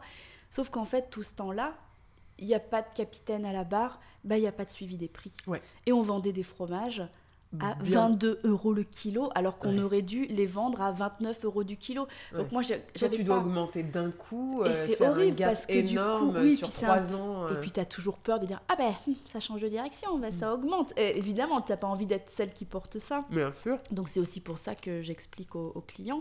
Moi, ce que j'ai fait, c'est bon, il y en a que j'ai augmenté, évidemment, mais il y a des fromages que j'ai sortis de la gamme, Mhm. évidemment, parce que c'est plus facile de trouver un autre fromage et d'en indiquer le prix Ouais. réel à ce qu'il doit être dans notre économie que d'augmenter de 10 balles au kilo des fromages. Mais sur les chèvres, il y en a compris 3, 4 euros pièce. Ouais. Après, ça demande du coup du taf. Euh, je- J'essaye du coup, quand je peux, euh, de partir, euh, d'aller déguster des choses. C'est comme ça que j'ai rencontré euh, la famille Masson, voilà, Oui, qui, qui fait une la- de ouais, euh, délicieuse. sur les monts du Forêt qui est incroyable. Ben, voilà, eux, ils vendent à la ferme, ils vendent sur le marché et ils nous vendent à nous. Et donc, ils nous font la forme de Montbrison et une petite fourmette euh, incroyable. Et voilà, c'est euh, c'est un produit que j'aime beaucoup. Mais il a fallu aller chercher des choses, en fait. Et il a fallu, après, évidemment, les salons professionnels. Après, Bien on sûr. en pense ce qu'on veut. Ça reste des gros salons. Tout le monde n'a pas la possibilité d'y être. Ouais. Mais tu peux aussi rencontrer certains grossistes avec qui, du coup, qui travaillent avec des petites fermes. Et c'est l'occasion, j'étais, ben, du coup, évidemment, au Mondial du fromage de Tours. Oui, Et la semaine suivante, on est parti avec toute l'équipe en euh, Italie. en Italie. Ah ouais. C'était notre voyage d'équipe à Bras. Donc ça, c'est un festival de fromage qui a lieu tous les deux ans, Mhm. qui est organisé par Slow Food.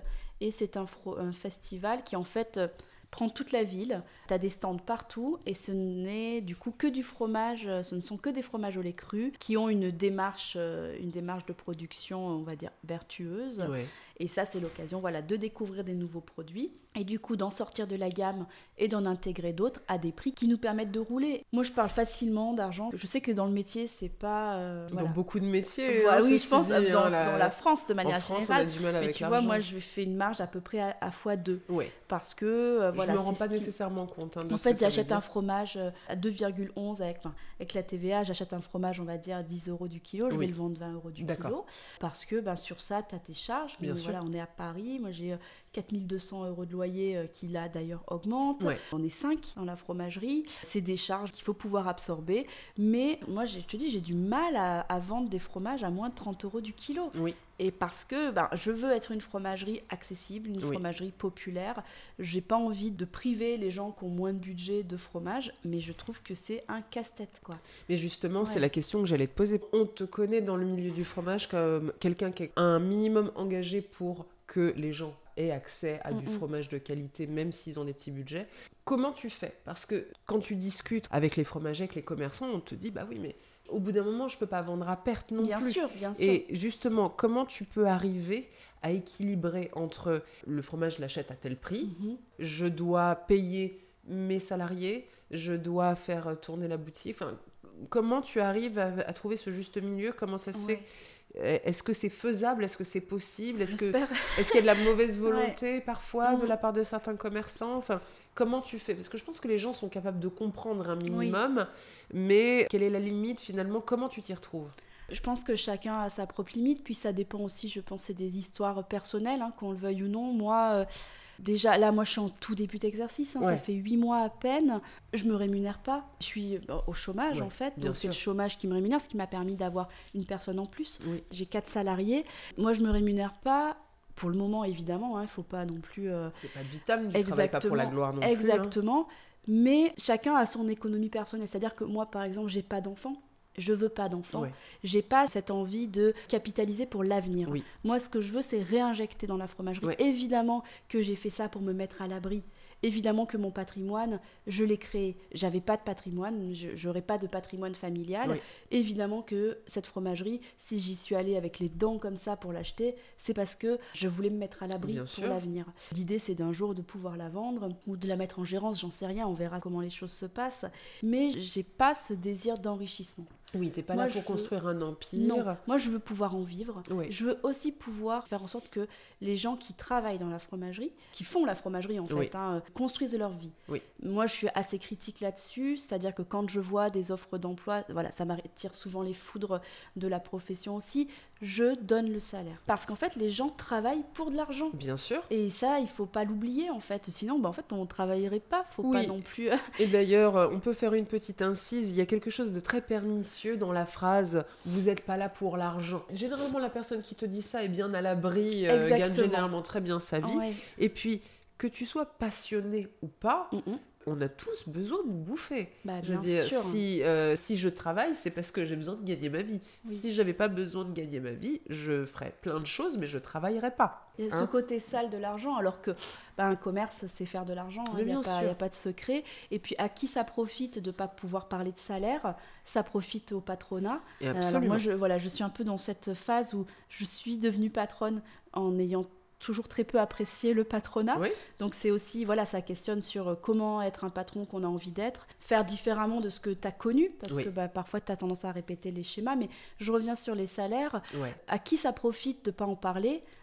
Ça profite au patron parce Absolument. que les employés ne savent pas parler d'argent Tout à fait. ne savent pas combien ils valent, euh, ne savent pas négocier, ne savent pas demander de l'argent, c'est tabou, c'est sale. Moi j'ai vu des gens en entretien, et à la fin d'entretien, je leur dis Et pour le salaire, ça te va Il fait Ah, euh, on n'a pas parlé salaire. Enfin, en fait, ils en parlent pas, ou sinon je dis bah, Et toi, combien tu veux?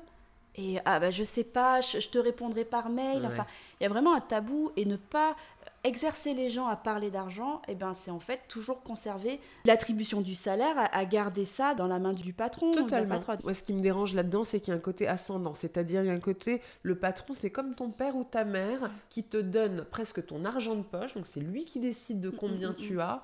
Limite, tu dois remercier. Alors que, il y a un- je veux dire, c'est un contrat. Il faut jamais Oui, oublier. puis les gens que- disent Oh, mais euh, c'est toi qui les fais vivre. Mais pas du tout. Non. En fait, moi, le matin, ils sont pas là. Mais je fais que dalle, en Mais bien fait. sûr. La, la fromagerie, c'est l'équipe. C'est toute l'équipe, moi y compris. Tu leur mais donnes du, du travail. Non, Ah ils travaillent. Les gens vendent leur force de travail. Exactement, et ça. Mm, heureusement qu'ils sont là. mm, mm. Alors, c'est bien qu'il y ait, dans les deux sens, c'est bien qu'il y ait des offres d'emploi et c'est bien Bien qu'il y ait de la force de travail qui soit prête à vendre. Mais pas euh, qu'il y ait cet aspect de, de soumission. Mais bien quoi. sûr. Ouais. Et à la fois, il y a tout ce discours aussi de on n'arrive pas à recruter. Oui, On l'a bien vu, l'exemple Avec dans la restauration. Et puis que tout d'un coup, quand tu changes un peu les conditions de travail, Ah. ah, bah oui. Euh, moi, par exemple, j'ai pas de problème de recrutement. Je dis pas que j'ai pas de problème de management. Je m'en sors pas toujours très bien. Je suis quelqu'un qui est dans l'émotion et c'est pas toujours facile. Moi, j'apprends aussi à être patronne et je fais des conneries et des fois je suis maladroite et je prends pas les bonnes décisions. Mais en tout cas, j'ai pas de problème de recrutement.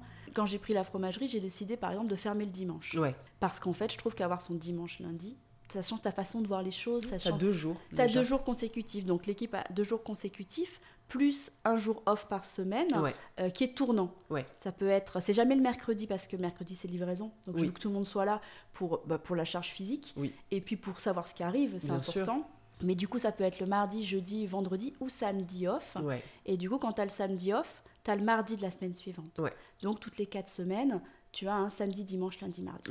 Et en fait, ça fait des gens qui ont une vie à côté. Après, ça tient pas sur toute l'année. On tient comme ça jusqu'à décembre. Pour l'instant, on fait des tests et l'équipe, euh, j'ai beaucoup de chance, m'accompagne aussi dans ces tests parce Mhm. que ben, moi, j'étais pas habituée à ça. On, enfin, on, on questionnait pas là, le on on fermait de 13h à 16h, par Ouais. exemple. Les gens qui vivent pas là, qu'est-ce qu'ils font en fait de ces 3 heures qui ne sont pas vraiment à toi? Parce que tu restes dans ton environnement de travail au final. Donc, moi, j'ai fermé le dimanche, mais on est ouvert en continu. On est ouvert de 10h à 20h. C'est clair, on est du mardi au samedi, 10h, 20h. Ça fait des grosses journées, c'est sûr. Mais voilà, tu as du vrai temps pour toi. Et moi, je trouve ça important parce que j'ai vu des gens, euh, quand tu bosses euh, du mardi au dimanche, déjà tu finis à, 14h, Mhm. parce que le temps de faire la remballe, en fait, t'es éclaté. Oui, Et puis sûr. tu rentres, et puis au pire, tu fais un déj, tu bois un verre de vin et t'es capoute, Et puis c'est fini, le dimanche euh, est terminé. Et euh, lundi, il faut aller faire tes courses parce que bah, du coup, c'est ton seul jour off. mhm. Et tout est fermé. Euh, C'est ça, ouais. Et économiquement, voilà, c'est un test, on va voir. Après, comme je te dis, en tant que ben, femme sans patrimoine à la base, absolument surendettée, j'ai racheté la fromagerie grâce à mes proches qui m'ont prêté. Ouais. J'ai euh, emprunté des, à des fonds privés. Enfin, ça a été voilà un vrai montage financier Ouais. pour pouvoir arriver là, parce que je n'avais rien. Le Ouais. jour où euh, la proposition a germé dans ma tête, je me souviens en février 2020. Donc j'ai vu euh, François Prier, qui était Mhm. le propriétaire euh, du- du fonds, qui m'a dit mais vous penseriez pas à racheter la fromagerie? Pardon, moi Et en fait quand il me l'a, en plus je venais le voir pas du tout pour ça à la base, que, bah, du coup pour ce problème de ben on n'a plus de patron parce que la fromagerie est en gérance, Ouais. donc lui s'en occupait pas du tout, quelqu'un gérait, sauf que le gérant est parti. J'ai cru sans y croire en fait. Bon après c'était en février 2020, 20 jours après euh, la France euh, s'arrêtait complètement. Mais euh, ça a germé, mais j'avais, mais je pense que quand il m'a parlé, j'a- j'avais moins de 200 balles sur mon compte. Oui, bah oui. Et j'ai eu énormément de chance parce que voilà, François à un moment a décidé de me vendre la fromagerie. Ça a été une décision, je pense, qui n'était pas facile pour lui parce Ouais. qu'il a eu d'autres propositions. À un moment, il l'a décidé et j'ai senti qu'il l'avait décidé. Ouais. Et ça, ça a été, enfin, moi, ça a été ma chance. Il aurait pu donner sa chance à, à n'importe qui d'autre. Il y a des grosses enseignes euh, parisiennes qui étaient intéressées par ce fonds. Il a fait bloc. Il a vraiment eu un rôle pour moi. Enfin, il m'a mis le pied à l'étrier. Et je pense que s'il n'y avait pas eu François, euh, j'avais pas la fromagerie. Est-ce qu'on se taperait pas un petit deuxième fromage? Parce Ah, si. qu'il nous regarde depuis Ouais, tout à l'heure. Moi, je suis bien tentée par le bleu au Givers. bleu, c'est l'heure. On Ouais. l'attaque. J'espère que ça te plaira. Ah ouais, c'est sûr. Mais allez. ça, ouais, je vais direct le mettre sur le pain. Vas-y. Plus avec du pain aux fruits, c'est top. Ah ouais, ça, ça va être incroyable. Oui. Allez. Trop bien. Moi, j'adore. Je le coupe un peu comme Mais tu vois, c'est marrant que tu aies parlé de fromage italien parce qu'il y a, il y a une, je trouve une tradition pas mal autour des fromages frottés à l'alcool. C'est vrai. Et du coup, tu as ce côté euh, Dans le sud de vineux un l'Europe, peu. ouais. Ouais. T'as euh, le Barolo aussi. Mhm. euh, ah, que Ouais. c'est bon ça Mm, Hum, ouais, Il est exquis. J'adore. Il est exquis. Ah, je suis contente. Ah, puis c'est vraiment, il a vraiment ce côté fromage italien. Tu vois, Ah oui, ce côté Mm. euh, vraiment gorgonzola bien piquante là. c'est délicieux. Oh là là là là là là. Ça c'est de la gourmandise en Mm. barre. Ah, tu me fais trop plaisir. Mais les bleus, c'est euh, c'est vraiment avec les croûtes lavées, c'est vraiment euh, ma, ma famille de fromage préféré. Mm. Moi, j'ai goûté récemment. Le, je pense que je le dis mal parce que c'est irlandais. Moi, je dis Crozier Blue, mais ça doit se dire Crozier. Un bleu de brebis Mm. en pasteurisé. Tu vois, de nouveau, Mm. oui, c'est pasteurisé. Des autres, tu me mets une tranche, je la déglingue. Leurs ils sont ouais. très bons avec le pasteurisé. C'est un bleu euh, de brebis Ouais. que je trouve moins salé que le Roquefort. Mhm. Oh là là, c'est une tuerie, c'est un bon bleu. Ah ouais. Et on en avait pour essayer. Alors, on travaille avec euh, tout de suite. un grossiste avec qui on ne travaillait pas euh, avant, à Finor. Je le prends via eux. Et euh, incroyable. Mhm. Et ça, c'est aussi super quand tu rencontres des nouvelles personnes. Tu vois, je... Charles, je l'avais rencontré déjà avant et je... on travaillait pas ensemble. Ouais. Et je sais pas, c'était resté dans un petit coin de ma tête et je l'ai recroisé en salon. Il s'avère que du coup, il avait une gamme et en plus, il travaille avec euh, la Finarde, qui est un affineur à Arras. Et il y avait Mhm. certains produits de sa gamme que je voulais. Enfin, et du coup, voilà, c'est des rencontres aussi. Et tout d'un coup, une autre gamme s'ouvre à toi.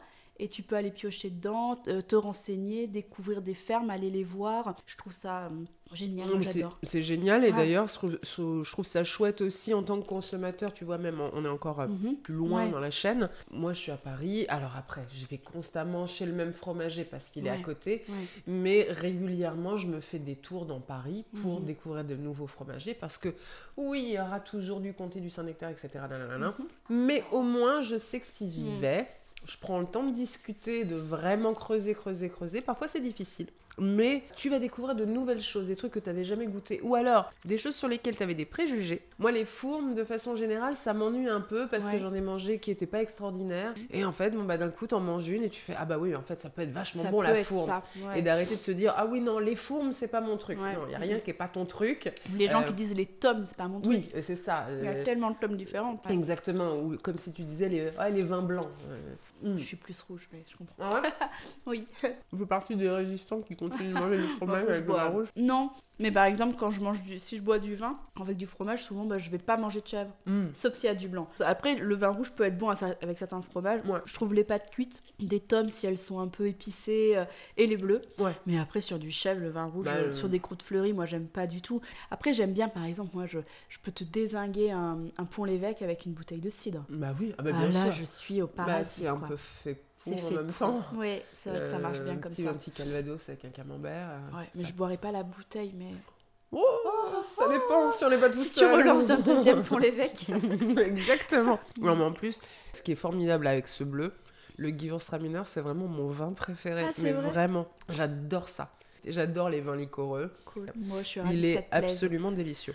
Tu étais en train de parler du fait aussi que tu es une femme sans patrimoine et j'ai trouvé ça intéressant que tu le Mhm. précises. C'est pas une- juste une personne sans patrimoine, c'est aussi une femme sans patrimoine. Le métier de fromager, c'est pas un métier qui est exclusivement masculin. Il y a des femmes dans le métier, mais il y a quand même il y a des rôles. Qui s'occupe des animaux, euh, qui est à la vente, euh, qui Mhm. affine, etc. Ça m'intéresserait d'avoir un peu ton avis de quelqu'un qui a bourlingué dans ce milieu-là. Aujourd'hui, en 2023, être une femme dans le monde du fromage, ça ressemble à quoi? Il y a beaucoup de femmes dans le fromage. Ouais. Là, je parle sur le côté euh, crèmerie, fromagerie. Ouais. Il y a des études, il y a un, un livre qui est sorti justement sur tous les chiffres un peu de fromagerie. Je pourrais te montrer ça. Il y a beaucoup de femmes en fromagerie, mais très peu de femmes en direction Oui, de C'est fromagerie. ça. C'est la boutique de monsieur et il est au nom de monsieur Oui, et je madame crois est à la qu'il y caisse. a moins, moins de 40% de, Ouais. de femmes en direction de fromagerie. Mais même moi, ça m'arrive encore aujourd'hui. euh, Est-ce que Monsieur Lefort est là Euh, Qui arrive, euh, j'ai un collègue masculin, Frédéric, et euh, du coup, c'est le patron. Ou quand tu reçois Merci, des... mademoiselle. Voilà, et quand tu reçois un appel téléphonique, c'est est-ce que je pourrais parler au gérant Hmm. Voilà, il y a- il y, a ça. Je pense que c'est un milieu qui, en fait, en France, comme tous les milieux, c'est pas, je pense pas que ce soit différent ailleurs, euh, reste assez misogyne, mais parce Mm. qu'on est dans une société qui est misogyne. Oui. Et les métiers de bouche ne sont pas épargnés. ouais. Exactement, Parce et que quand t'es une patrimoine. femme, c'est plus facile quand t'es jeune euh, et que t'es mignonne. Ouais. Euh, moi, je pense que quand j'ai été embauchée à la fromagerie, bah, j'aurais eu 10 ans de plus. Ben, je suis pas sûre que j'aurais eu le poste comme je l'ai eu quand j'avais 27 ans Ah, ouais. et que j'étais toute fraîche et liloulilouda, tu vois, j'étais un peu comme ça. Moi, j'ai beaucoup souffert de ça.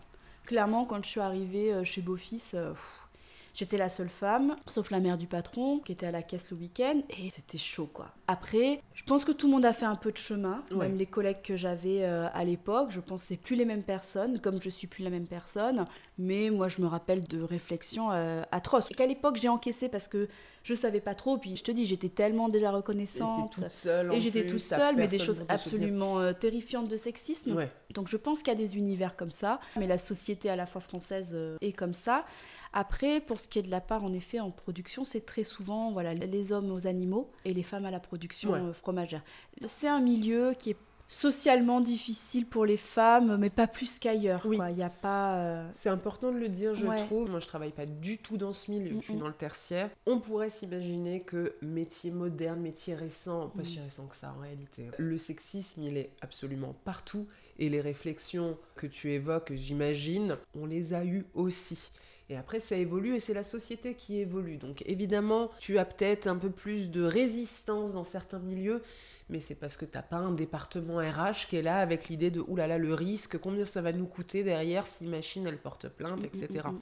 Je trouve ça important et intéressant que tu le dises, c'est-à-dire que oui, tu en as souffert et tu l'as vécu, tu l'as connu, mais il ne s'agit pas non plus de diaboliser le monde du fromage Non, spécifiquement et le monde des métiers de bouche. C'est un problème systémique, c'est au Oui. niveau du pays, limite au niveau du continent européen, de notre vieux continent avec ses vieilles habitudes. euh, Après, euh, c'est un milieu qui évolue aussi, ouais. mais c'est vrai que c'est quand même un milieu qui est souvent sur le terroir, la bonne France. Après, j'ai l'impression qu'il y a des milieux comme le vin où euh, ça commence à se défendre un peu plus. Ouais, t'as le sentiment que ça... Ouais, en tout cas de ce que j'en entends. Moi, je j'entends pas de prise de position forte sur la misogynie dans le fromage, Ouais. par exemple. Après, on a des femmes fortes dans le fromage. Oui. Je pense à Charlotte Sala, qui est productrice Oui. aussi de fromage.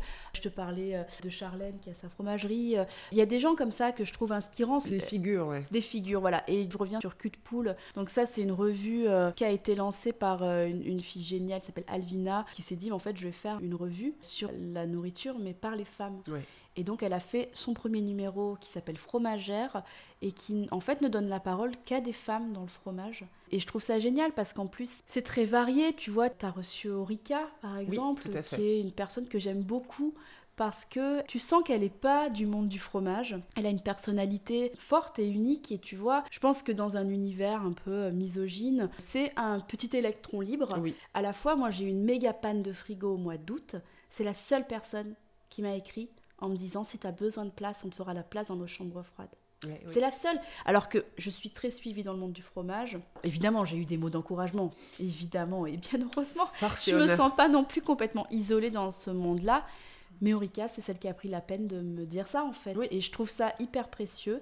J'aimerais bien, moi si j'avais le temps, organiser un peu plus de rencontres avec des femmes du milieu. Ça se fait, euh, je crois que c'est à Toulouse, où il y a une sorte de groupe de sororité fromagère. Tu vois, par exemple, je suis aussi très inspirée par le travail de la laiterie de Marseille. Aussi, c'est une équipe féminine. Et, euh, et là, par contre, tu vois, Charlotte qui travaille là-bas peut avoir, elle, des prises de parole justement sur le sexisme. Et je trouve ça intéressant. Et c'est difficile parfois de lier commerce et engagement euh, politique ou sociétal parce que les gens vont te dire ah ben oui, mais euh, tu vas te griller, il faut pas parler politique. Je ne parle pas politique sur le compte Instagram de la fromagerie, mais sur mon compte politique, oui. Euh, pas, euh, sur mon compte, tu vu, le lapsus personnel, je parle de politique. C'est pas parce que j'ai quelque chose à vendre que j'ai, entre guillemets, envie de le vendre à tout le monde. Oui. Et puis surtout, et puis, ça les deux sont forcément liés. La politique, c'est la vie, et la vie, dans Moi, la vie, tout est politique. Je suis quelqu'un de très politisé, et, et ça me plaît. C'est ma vision du monde. Et moi, j'ai pas peur de parler de d'argent, de sexisme, de politique je trouve que c'est hyper important et à la fois, je pense que c'est pas un mauvais calcul. Je pense pas non plus. Ça demande un certain courage et c'est aussi une vision. C'est-à-dire que les gens qui te disent ne mélange pas, tu vas te griller, je pense qu'ils sont pas de mauvais conseils. Ils sont pas en train de te dire quelque chose qu'ils ne pensent pas. Mm. Ils sont en train de te dire quelque chose qui leur ressemble. Simplement, tu peux être dans une démarche différente et te dire mais moi j'ai pas envie que tout le monde soit mon client. S'il y a des gens qui ne se sentent pas en adéquation avec ma fromagerie, il y en a une euh, à 100 mètres. Il y, a du boulot pour tout le monde. Je ne suis pas en train d'essayer de capitaliser tout le 20e. Et à la fois, comme tu dis, c'est le 20e. J'ai la chance quand même d'être dans un quartier qui a une sensibilité de gauche. C'est mon histoire. Je ne serais pas allée faire ça euh, dans un autre quartier non plus. Mais j'ai la chance d'avoir une clientèle qui est quand même sensibilisée. Par exemple, quand il y a eu euh, la réforme des retraites, j'ai fermé en solidarité le 7 mars. Donc bah, voilà, c'est une journée où on n'a pas ouvert et on a écrit en grève, en gros, sur la fromagerie et puis, on a aussi reversé une partie des fonds. Pour la blague, du coup, c'était pour le 49.3. C'était 4,49,3 euh, du chiffre. Je pense que là, euh, mon comptable, ma conseillère, m'appelle en panique. Oui, tu non, euh, du tout, c'était 4 points. Et en vrai, on peut le faire, tu vois. C'est aussi montrer à la clientèle que tu es conscient, engagé. Tu peux pas défendre, dire Ah, moi, je défends le petit producteur. Pour moi, dans ce cas-là, c'est un outil marketing. Oui. Tu dis Je défends le petit producteur. Bah, va défendre la retraite du petit producteur. Oui, oui c'est vrai. Mais après, comme je te dis, je suis dans une démarche qui est pas une démarche d'enrichissement. Je veux que la fromagerie elle tourne, je veux qu'elle me survive, je veux en faire évidemment un endroit. Là, je suis déjà sur les plans de rénovation parce que c'est une très vieille fromagerie. Je veux qu'elle se nourrisse elle-même, la fromagerie, et qu'elle soit vraiment remarquable. Pour moi, euh, c'est un outil. Quel pouvoir on a quand on a une fromagerie comme ça, de pouvoir dire ce qu'on pense du monde du lait, de pouvoir dire ce qu'on pense du monde du travail? C'est une formidable vitrine, en effet, au sens propre et figuré, pour permettre finalement de passer des valeurs que tu as. Quand je t'entends, j'ai vraiment le sentiment que tu es aligné tu es aligné avec tes valeurs, avec tes principes. Tu sais qu'il y a des choses que tu peux pas te permettre.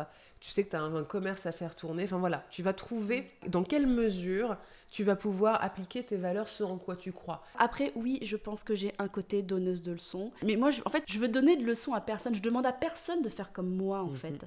C'est juste que je dis comment je fais. Et je dis pourquoi je fais ça. Et c'est chacun son histoire. J'ai été employée de cette fromagerie. J'ai vu ce qui me plaisait pas et j'ai vu comme ce qui n'allait pas pour moi. et pas perché dans ta tour d'ivoire à dire toi c'est pas bien, toi c'est bien, etc. Non, et j'aimerais, je sais que quand tu prends parole, les gens peuvent avoir l'impression que tu prends parole contre eux. Mais moi, je vais pas dire à lui. Alors, si, par contre, j'ai un avis très négatif sur des fromagers euh, qui vont sous-payer leur personnel. Moi, quand j'entends euh, qu'il y a des gens, même à Paris, euh, qui payent des gens à 1600 balles net, pour moi, c'est indécent. Tu demandes aux gens d'être debout toute la journée. Ils ont une expertise produit. Ils bossent les week-ends. Ils te donnent leur putain de fête de Noël. Et que après ces fromagers, ils ouvrent une deuxième, une troisième boutique, ils sont propriétaires de leurs appartes et ils ont trois enfants. Mhm. Ben non, en fait. Moi, je veux que les gens avec qui je travaille, ils puissent s'enrichir et vivre à Paris. Tu vis pas, en fait, avec 1600 Non, balles. pas à et- Paris. Non, tu vis pas, en Même fait. dans le 20e. Et Moi, j'ai pas envie de bosser avec des gens qui ont le sentiment euh, de pas bien. euh, Et que tu te fous de leur gueule. bah, et de m'enrichir euh, sur le Sur dos des gens. Oui, sur le dos de quelqu'un Ouais, qui après- gratte. euh, Après, c'est peut-être de la vieille culpabilité. Moi, j'ai une éducation, éducation juste catholique. Ouais. Je suis pas croyante, mais j'ai grandi en école privée. J'ai fait un collège et lycée militaire. Je pense vraiment un truc de matrixage du cerveau. Mais je culpabiliserais en fait de côtoyer des gens toute la journée qui en fait euh, subissent une situation économique dans une ville qui en plus crée des envies. Non mais moi je trouve ça très vertueux et je vais te Mm. dire, je déteste le discours euh, qui consiste à dire ah les gens de gauche nous donnent des leçons. Mm. Tout le monde donne des leçons, quel que soit son bord politique. Quand j'entends des gens dire ah là là les jeunes ils veulent pas travailler, est-ce que c'est pas on n'est pas en train de nous donner des leçons aussi? Donc finalement le côté euh, donneur de leçons machin, tout dépend de la, la leçon qui est reçue en général. On toujours les mêmes et la différence, pour moi, qui est très très importante, c'est que tu es patronne, tu gères ton commerce et tu prêches aussi ce que tu fais. Si les gens se sentent attaqués personnellement, ils peuvent faire une introspection. Mais je trouve ça trop facile de taxer les gens, euh, de euh, leur donner des leçons, alors que finalement, tu es en train de parler d'une culpabilité que toi, tu ressens et que tu n'assumes pas. Voilà, moi je veux pas donner de leçons. J'aime partager euh, la façon. Mais tu as le euh, droit de dire ce que tu penses oui. aussi. Et puis ce que je fais, je me dis c'est Oui. toujours mieux par l'exemple en fait. Absolument. Mais après, voilà, je pense que je fais aussi des, des erreurs. Tu vois, avec euh, mon équipe, on s'est un peu accroché samedi. Bah, c'est dur parce que je prends des décisions et puis ben, j'essaye de bien faire et euh, à la fois c'est une économie, il faut que ça tourne. Et Bien sûr. évidemment, moi j'ai ce stress de la banque parce que je suis surendettée et qu'il va bien falloir rembourser. Ouais. La fromagerie est très vieille, donc il va falloir la refaire. Mais comme l'a très justement dit une personne avec qui je travaille, et je la remercie pour ça, de me dire en fait, nous on est employés. Et nous, ce qu'on veut, c'est nos week-ends, c'est notre paye. Et elle a raison de me le rappeler. On peut pas avoir tous le même engouement et la même envie que ça fonctionne. même niaque, ouais. Il faut aussi en avoir conscience quand t'es patron, c'est ton truc, il faut pas l'oublier. T'as envie d'être dans une horizontalité, moi j'ai pas envie qu'il y ait une verticalité du pouvoir entre guillemets, mais il faut pas oublier que c'est à moi. C'est pas le cas pour les gens avec qui je travaille. Oui. Il faut pas l'oublier, je crois. Oui, il faut rester aligné. C'est-à-dire, si tu veux une horizontalité euh, totale et qu'on Ouais. soit tous aussi euh, investis. Mais dans ce cas-là, on est en et, coopérative. oui, tu fais et, le euh, scope, voilà, etc. ça, Mais si tu restes sur euh, un modèle plutôt classique, bon, Ouais. il faut aussi en accepter Exactement. les modalités. Ils ont une responsabilité qui est extra limitée. C'est ça. Tout en essayant, tu vois, de. Moi, j'ai souffert, comme je te disais, du fait de. Ben, il y avait une sorte d'opacité autour Oui. de la gestion. Donc, moi, j'essaye de dire, bah voilà, tiens, euh, frigoriste, ça a coûté tant. Ah, bah là, euh, la palette, il y en a pourtant. Et déjà de parler d'argent. Oui. Parce qu'en fait, moi, je comprenais. J'avais pas du tout combien en commander. Ouais. J'étais complètement, tu vois. euh, Et je trouve que ça, c'est important. Et puis, parler des préoccupations d'une gestion d'entreprise, qui sont euh, un peu trop nombreuses, je trouve. En fait, je trouve qu'il y a toutes les semaines, il y a une merde, en fait. Ouais. C'est quand c'est pas un frigo qui tombe en panne, c'est la ligne là, c'est un, un grossiste qui, a- qui t'a pas livré parce qu'en fait il avait pas ça mais il te l'avait pas dit, tu te retrouves en rupture de burrata. C'est rien. Ouais. C'est rien, sauf que si je l'avais su, j'aurais pu anticiper. Enfin, après, voilà, il, faut pas se plaindre parce que bah, tu as toujours les gens pour te dire Ah, bah, c'est ça le métier. Moi, il y a des des gens qui m'ont dit T'as pas les épaules. Une femme seule, tu vois, évidemment, t'entends, c'est ce genre de truc-là où on te le dit à toi, ou on te dit à d'autres gens que tu connais. Mais euh, en fait, si. Et on est pas mal à avoir les épaules, en fait. C'est juste que on gère des merdes qu'on On a pris l'habitude de gérer des conneries et de s'en vraiment de s'en congratuler euh, comme si oh là là on est trop trop fort. Mais, Mais on non. devrait même pas. Mais bien sûr. c'est je- un métier. Déjà tu sais que tu vas faire peu ton métier. T'as de la compta à faire. Ouais. enfin c'est ce qu'on dit en général. C'est que les entrepreneurs font très peu leur métier. Le cœur de leur métier passent leur temps à faire de la gestion. Et à la fois, il faut être en, en boutique, c'est hyper Bah oui. En plus, pour une reprise, moi j'ai changé toute l'équipe. Devenir patronne, c'est Ouais. une chose. Devenir patronne de ses collègues de travail, tout le monde est parti avant la passation finale. C'était vu avec tout le monde. J'ai eu ces discussions-là avec mon responsable de boutique qui avait, par exemple, l'âge d'être mon père. Ouais. C'était sûr que ça allait pas être possible. Ouais. Enfin, tu vois, ça allait être trop sûr. compliqué trop compliqué. Et voilà, il y a eu des ruptures conventionnelles. On, voilà, on s'est arrangé. Donc toute l'équipe qui est là en place, c'est moi qui l'ai recrutée. Ouais. Du coup, moi, j'ai pris un peu, enfin, le contre-pied d'avant. Euh, On est quand même, on a été majoritaire majoritairement des femmes. On était trois femmes et un homme là depuis que j'ai repris. Maintenant, on est trois femmes et deux hommes. Mhm. Et ouais, je trouve que c'est bien aussi d'avoir des femmes parce que c'est marrant. J'étais dans un groupe euh, dimanche dernier. euh, je suis partie d'une chorale et chacun avait amené à manger. Moi, j'avais amené du fromage. Mhm. Et une dame me parle de la fromagerie. Elle fait Ah oui, cette fromagerie où il y a toujours que des hommes. elle me dit ça. Très Ah, ça a un petit peu changé euh, et tout va bien. Il y a eu que des barbus avant euh, et tout ça. Et c'est vrai que au début, on a eu beaucoup cette réflexion. Ah bah dis donc, il y a que des femmes ici. Et non, en fait, il y avait moi déjà avant. Mhm. Même des gens aujourd'hui qui me disent encore Ah bah tout a changé. Mais moi, je Je suis, là, j'étais là. Et les gens disaient Ah bah il y a que des femmes. Mhm. Et puis les clients que je connaissais, je disais Mais je vous ai pas entendu dire qu'il y avait que des hommes avant. Mhm. Tu vois Non, mais voilà, essayer Ouais. de travailler avec des femmes et des hommes, je pense que c'est. Pour l'équilibre de tout le monde, euh, c'est mieux, je pense. En, en parlant de femmes dans le fromage, je pense qu'on a envie de manger le chèvre de Priscille. Ouais. Donc rappelle-moi, c'est un mon Mongrel. Mongrel. Ça peut avoir un autre nom. euh, Selon la Ouais, fromagerie. nous, on fait le signal qui Oui. s'appelle euh, l'Aigbelette, comme le lac Oui. d'Aigbelette, chez Quatre Hommes. par Chez Quatre. Hommes, ils Ouais. l'ont appelé l'aigbelette. Ouais. Et moi, du coup, je pensais que ça s'appelait comme ça. Mm. Mais en réalité, oui, c'est le chèvre du signal. Et après, ça, par contre, c'est un truc que j'ai appris en discutant avec Mhm. euh, des fromagers c'est que chaque fromagerie donne son petit nom. euh, Des au fois, tu gardes le fromage. Moi, je garde principalement tous les noms de fromage, sauf il y en a, je déteste. Genre, il y a un truc qui s'appelle l'écrou. Parce que Ah un oui. nom, c'est en forme d'écrou. Je trouve Oui. ça vraiment pas Ah beau oui. comme nom. J'ai pas envie d'en manger un, tu vois. Oui, c'est vrai que t'as- on n'a pas envie de manger Ouais. un écrou Ou nécessairement. le, il y a une raclette qui s'appelle le truffignon. Je préfère dire raclette à la truffe. truffignon, j'ai pas envie de ça, tu ouais, vois. non, on n'a Ouais. pas forcément envie en effet. Mais oui, puis je pense qu'il y a le côté euh, je donne ma petite pâte et puis euh, Mhm. si tu l'appelles comme ça, tu vas être le seul à le faire. Donc tu vas dans n'importe quelle autre fromagerie, personne n'aura de l'aigbelette. Ouais, c'est vrai. Donc vrai, euh, ça. ça. te donne le sentiment aussi qu'il y en a que là, alors que tu peux trouver du chèvre ciel un peu partout. Après, ceci dit, ils le font d'une certaine Ouais, Je façon. sais pas comment. Ils font pas le mongrel Si, le faire. probablement, Ouais. je l'ai certainement pas euh, mangé. J'ai pas encore mangé toute la fromagerie. Ah bon? Je- Non, je. Peut-être 80%. Avant, je faisais- j'essayais de- d'aller dans beaucoup de fromageries, faire le tour. Ouais, Bon, en ce moment, quand je vais Oui. chez mes voisins de chez Baillière, c'est vraiment euh, à l'occasion. il est incroyable ce mongrel. Ah, euh, oui. Il est vraiment incroyable. Bah oui. hein.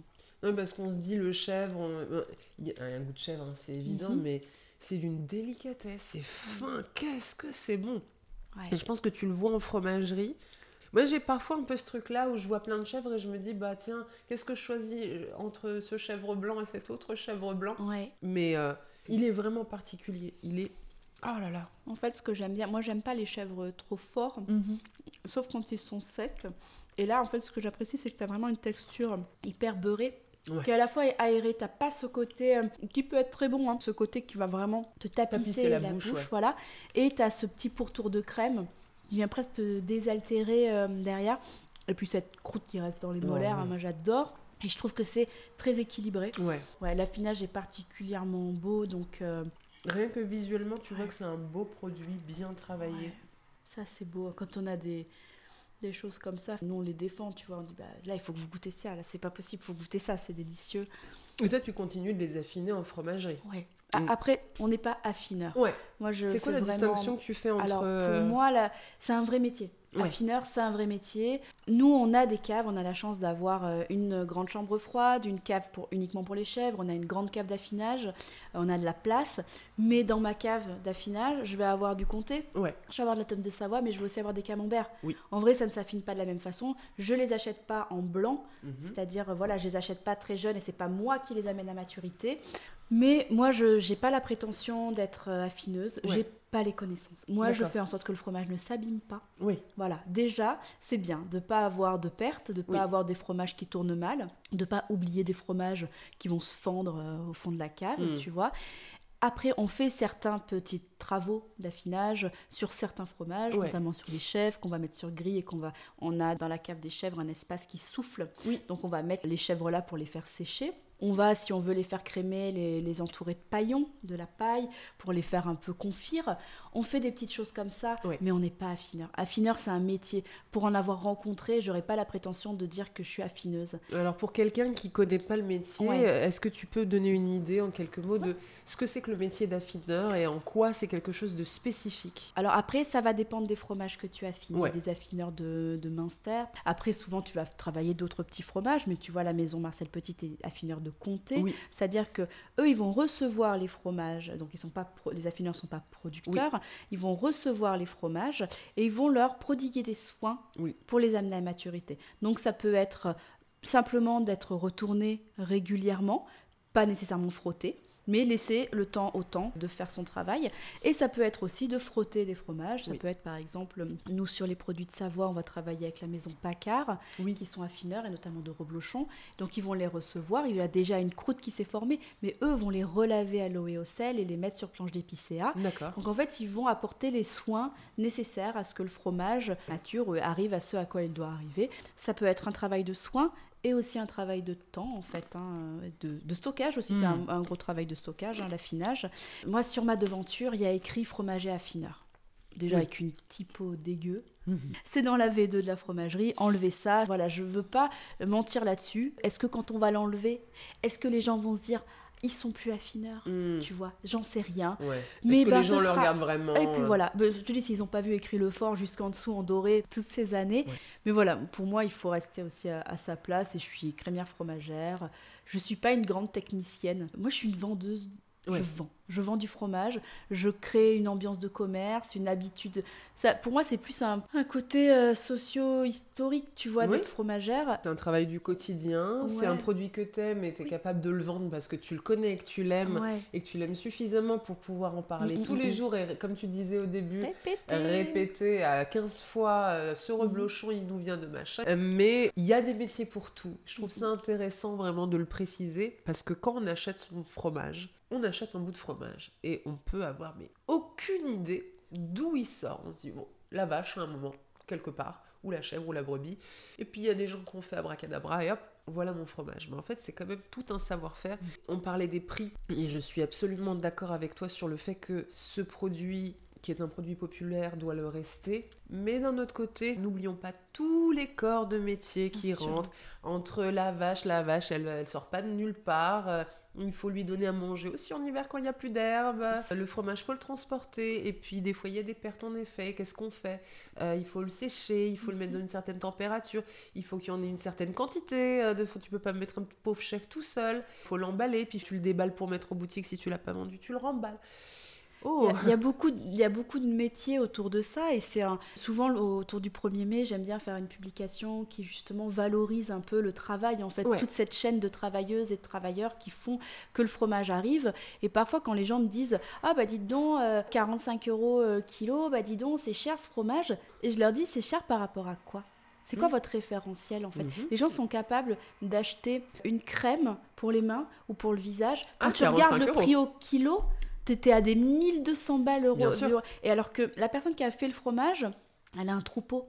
C'est 365 jours par an. Oui. Tu pars pas en vacances quand tu as un troupeau. Après, maintenant, il y a des systèmes aussi, enfin, ça existe depuis toujours, hein, qui se mettent en place pour qu'il y ait des gens qui viennent te remplacer. Mais c'est un boulot. Et donc, il y a, comme tu disais, il y a le soin aux animaux, il y a le, tout le côté vétérinaire, il y a la production, il y a la- l'affinage, il y a l'acheminement. Et les grossistes, parce qu'on travaille aussi avec des grossistes. Moi, je- ce discours de Ah, direct producteur, direct producteur, c'est une hérésie écologique. Il Ouais. faut travailler avec des grossistes où le producteur va envoyer 15 caisses ou euh, 25, 50 caisses sur un un, camion, grossiste, voilà, et le grossiste va dispatcher dans les différentes fromageries. Ça, c'est important, euh, je trouve, de le dire. Mais voilà, tu as le livreur, tu as toute cette chaîne-là, et puis tu as les employés de fromagerie. Et tout ça, ça a un coût, en fait. Et quand tu as des produits qui sont faits en citerne de merde, euh, souvent de la pétrochimie en plus, Ouais. que tu vas mettre sur ta peau, et que tu vas accepter de payer ça euh, 500 balles le kilo, Ouais. et que tu me demandes pourquoi mon fromage il fait 35 euros du kilo. Après, des fois le discours s'y prête, et puis des fois tu rentres pas là-dedans, mais des fois t'as pas envie, Des fois, t'es fatigué. c'est la 15e fois de la journée. C'est ça. Des fois, tu rentres dans la pédagogie, et des fois, tu le fais pas parce que ben, ça, ça s'y prête pas, et tu peux pas, et ça va envenimer la Oui, situation. tu sais et- détecter quand quelqu'un est juste là, râler pour râler, mais Ouais. sans substance, ou quand quelqu'un a vraiment un grief et, et veut des explications. Et souvent, quand tu prends le temps d'expliquer, en fait, les gens se radoucissent. Oui, ils disent Ah ouais, quand même. Ouais. On arrive vers la fin de l'émission. Euh, lequel t'as envie de te regoûter là? Ah, Moi j'ai envie encore de manger du comté. Du moi, comté, vraiment trop allez, bah, allez. Mais à la fois, attends, non, non, je vais. Si comté et je finirai par un petit peu de bleu au. Gewürztraminer. Vas-y, un bon Oui. gros bout de comté. Merci, c'est tellement bon. Alors, je le redis parce que je sais même pas si je l'ai assez dit, mais donc on est le matin. Enfin, on est Mhm. encore le matin. Oui, on est Oui. midi 39 du matin. Moi, j'adore le fromage le matin. C'est vraiment mon moment préféré Mhm. pour euh, manger du fromage. Là, j'ai plus de café, mais je le trempe dans le café, ce qui fait paniquer beaucoup de gens la première fois qu'ils prennent le petit-déj avec moi. Mais je trouve que l'association fromage-café est extraordinaire. Je sais Oui. pas si c'est un truc qui se pratique, euh, tu vois, les accords. Il y a 20 fromages, on connaît. Il y a bière fromage, ça se fait de plus en plus. Je sais pas si dans le métier, ça commence à se faire un peu. Moi j'avais eu l'occasion de faire euh, chez Malongo une dégustation fromage et café. Oh. C'était top. Il y a toujours cette, euh, tu sais, cet exemple du Nord où ils trempent le maroilles, dans le café. voilà, ou dans le café au lait, voilà. Souvent dans l'esprit d'un client ou d'une cliente, ça sous-entend un fromage doux, Oui, un gouda, un chèvre à Ouais. tartiner, tu vois. Euh, là, voilà, on est quand même, on a tapé un peu plus dans le dur, mais j'avais cru comprendre que ça te dérangeait pas. Non, le, le- le bleu. Euh, moi, j'essaye vraiment d'inciter les gens à manger le matin, puis d'un point de vue euh, aussi diététique, tu vois, euh, qu'on stocke différemment quand on mange le soir. Donc moi, je trouve ça bien de se faire plaisir avec le fromage le matin. Et euh, moi, j'avais fait il y a quelques années déjà, dans des grandes jarres en grès, Ouais, je mettais des grains de café ouais. et des rigottes de condrieux que je Ah. couvrais de café. J'ai vu que ça se faisait euh, un peu plus. Oui, chez euh, Châtaignier, ils font ça aussi avec des ça- boutons Oui, de oui, oui, culotte. oui, je, vois très bien. Et du coup, c'est hyper bon en fait, ça se marie bien. En plus, ce qui est bien, c'est que tu peux varier les cafés. Alors après, au prix des cafés de spécialité, c'est compliqué, hein, C'est évidemment. sûr. Mais si tu prends un, un café qui est légèrement, tu sais, un peu vert, Mhm. je pense que ça, c'est top. Moi, j'aimerais bien en, en faire plus. si tu vois, on pique un bleu, Mm. on le nourrit au café comme on le nourrit au Gewürz, est-ce que ça pourrait euh, le faire, tu vois? Mais en tout cas, je trouve que le goût, surtout le bleu, pour moi, bleu et café, Le bleu et le café, oui. ouais, c'est vraiment top. Et tout dépend aussi de ton café. Là, celui qu'on a, qu'on a bu, il a vraiment ce côté euh, fruité, un peu chocolat. Mhm. Donc avec un bleu, c'est absolument parfait. T'as ce côté un peu sucré. Ouais. D'ailleurs, euh, c'est pas pour rien que t'as mis du Gewürztraminer avec du bleu. C'est que la Mm, mm, mm, sucrosité qui vient sûr. contrebalancer la petite pointe d'amertume, l'acidité du bleu, Et du sel. le côté très Ouais. salin. Et donc les deux s'équilibrent extrêmement Mhm. bien. Et puis, il y a un truc, moi, que j'aime beaucoup dans l'association. J'ai l'impression qu'on n'en parle pas beaucoup. C'est que tu manges un fromage froid ou à température avec Ah. un- quelque chose de chaud. Le chaud-froid. euh, Et je, je trouve que le chaud-froid, c'est très intéressant. On parle Mhm. souvent du sucré-salé, euh, mais on parle pas souvent des contrastes de vrai. température. C'est Mhm. très agréable. Je prends mon pain, alors généralement le matin, je le grille parce que j'aime bien qu'il soit chaud et croustillant. moi Ce aussi. contraste de texture Mhm. aussi. Mais j'ai mon fromage qui est un peu crémeux ou qui s'étale bien, qui est à température sur mon pain, qui croustille, qui est un peu chaud, et je vais faire fondre tout ça dans J'y mon suis café. totalement. Et là, euh, là dans ma Ouais. tête, il y a tout, tu vois. C'est vraiment, c'est le repas gastronomique, mais avec des produits du quotidien. Et puis c'est un vrai plaisir euh, C'est du, du bonheur. matin. Ben, par rapport à. Enfin, je sais pas si tu vas manger euh, des tartines. Après, si tu as du bon pain, du bon beurre et de la bonne confiture, comme là, tu as des confitures Olbia. Ah bah oui, c'est sûr que c'est le kiff. Par rapport au petit déjeuner sucré, qui est très, euh, c'est très français, tu Ouais. sais, euh, confiture, croissant. Je dis pas que j'aime pas ça. J'adore, je vais mettre un petit peu de confiture. Alors je le fais pas tous les matins, généralement c'est full salé. Si je fais un brunch là, je vais rajouter. Mais le problème du sucre, euh, pour moi, c'est que je- déjà je sais que j'aurai faim une heure après. Mais c'est sûr, t'as ce pic d'insuline, c'est pas bon. Ouais. Et puis après, c'est peut-être une question aussi d'habitude. C'est-à-dire, ça peut être compliqué hein, le matin, si on est un peu nauséeux, etc., de se taper un bout de fromage. Au départ, je peux comprendre que ce soit rebutant. Moi, je mange un peu du fromage, ben, un peu, pas, pas toute la journée, parce Ouais. qu'au début, quand tu arrives dans le métier, quand même, tu, euh, tu tapes un peu dans tout tout le temps, Mhm. ça te passe. quand même. Ouais. Déjà, à un moment, tu rentres plus dans tes pantalons, tu commences à dire, bon, bon, va falloir faire autre chose. Euh, mais c'est vrai qu'on a la chance aussi d'avoir, moi, dès que j'ai un petit creux, j'ai pas envie d'aller m'acheter un croissant. T'as je ton préfère. fromage, Moi, j'adore manger du comté avec une pomme, par Ah exemple. Ça ouais. aussi. Ça reste quand même que du lait. Ouais. Et c'est ça que je trouve fascinant. À chaque fois, tu vois, tu...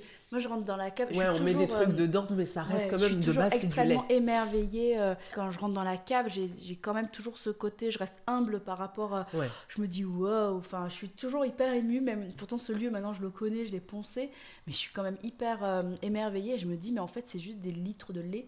Et ce qui va changer, c'est la main de la femme, Oui. c'est la main de l'homme. Et ça, moi, je... pour moi, c'est vraiment, il y a un côté mystique. C'est C'est mystique. ma- c'est magique. Bah, toi qui es dans une chorale, je pense que tu peux faire le parallèle avec la musique. Ce Mhm. n'est que de l'air euh, qu'on fait vibrer. La variété de la musique est Ouais. si immense que je pense c'est qu'il n'y a pas suffisamment de mots pour décrire Mhm. la variété musicale qui existe sur cette planète.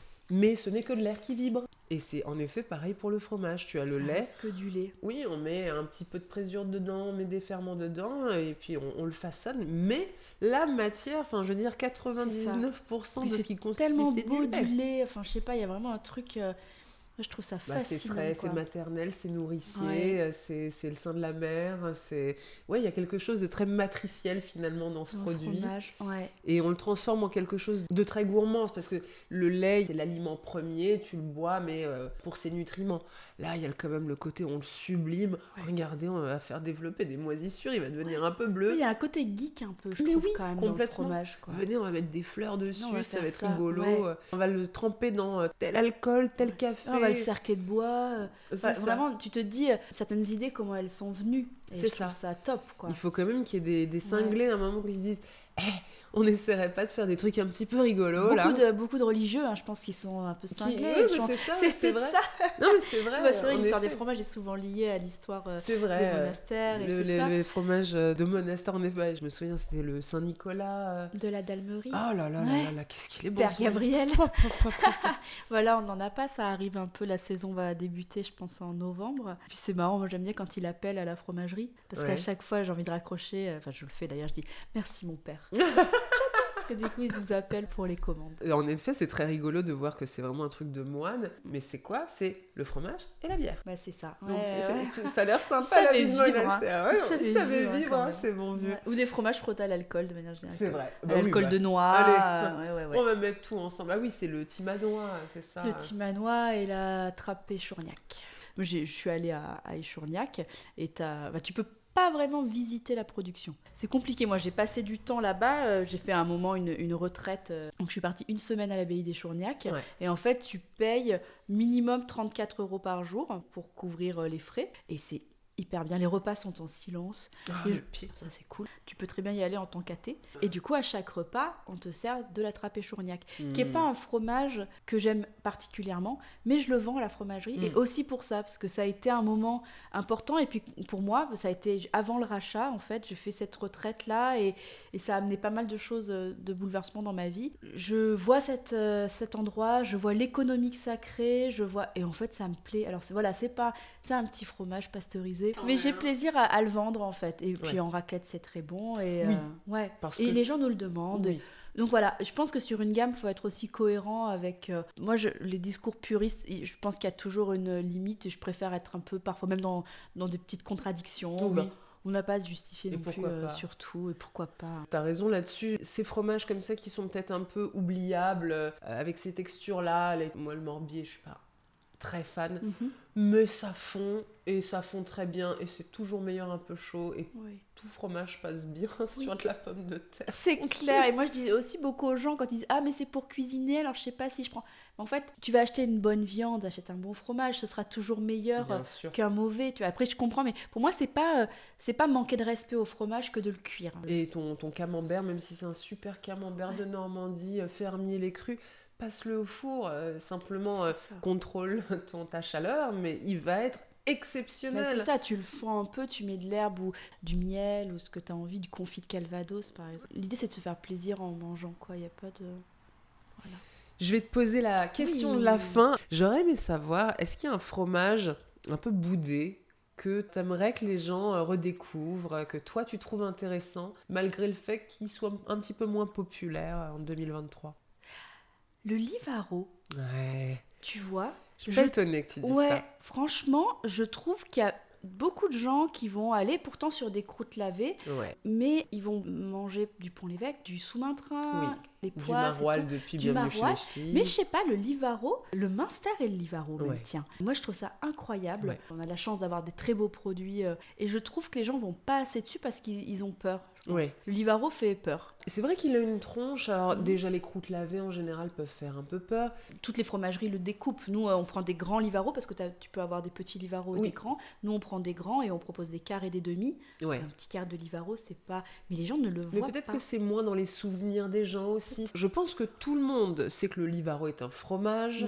Mais y avait-il du Livaro à table quand on était petit? Ah, moi, j'en ai jamais vu. Voilà, parce Ouais. que euh, dans l'histoire du Livaro, c'est vrai que avec l'essor du camembert, le camembert a pris toute la place dans cette région et donc le Mm, mm, Livaro, Ouais. alors que je crois que c'est au 18e, au 19e siècle, on ne bouffait que du Livaro en Normandie. Il faut le proposer. Ouais. Si tu le proposes pas, je trouve que les gens ne vont pas dessus. Il fait très rustique. C'est un fromage. On aime bien le côté rustique, mais peut-être pas à ce point-là. Le côté, il y a les lèches autour, donc c'est le cerclage comme ça. Il est un peu rouge. euh, Mm, mm, Tu te dis, oh là là, c'est quoi ce fromage de vieux, quoi? Mm. Euh, euh, genre, le fromage, ça doit être blanc, ou alors. mais les fromages rouges, ça peut faire un peu flipper, Ouais. tu vois. Après, les gens prennent, nous, les poisses, par exemple. Après, Ouais. euh, on a un époisse euh, remarquable, Ouais. qui est le gars avec des marronniers. euh, Peut-être que la époisse. Bourgogne est très très Voilà. forte à faire valoir son c'est le fromage. dernier époisse au lait cru fermier, quand tu le goûtes, tu Ouais. reviens. Alors là, franchement, il y a des fromages sur lesquels, des fois, je peux avoir des doutes sur certains fromages. Ouais. Bon, alors là, sur les poisses, euh, vraiment, ils font un travail tellement euh, incroyable. Puis, tu vois, c'est pareil, j'ai eu la chance de visiter la ferme du gars avec des marronniers. Il faisait nuit quand on est arrivé. On a été accueillis, on est resté deux heures à papoter Ouais. du fromage. En fait, après, quand tu reviens en boutique, mais t'as le feu.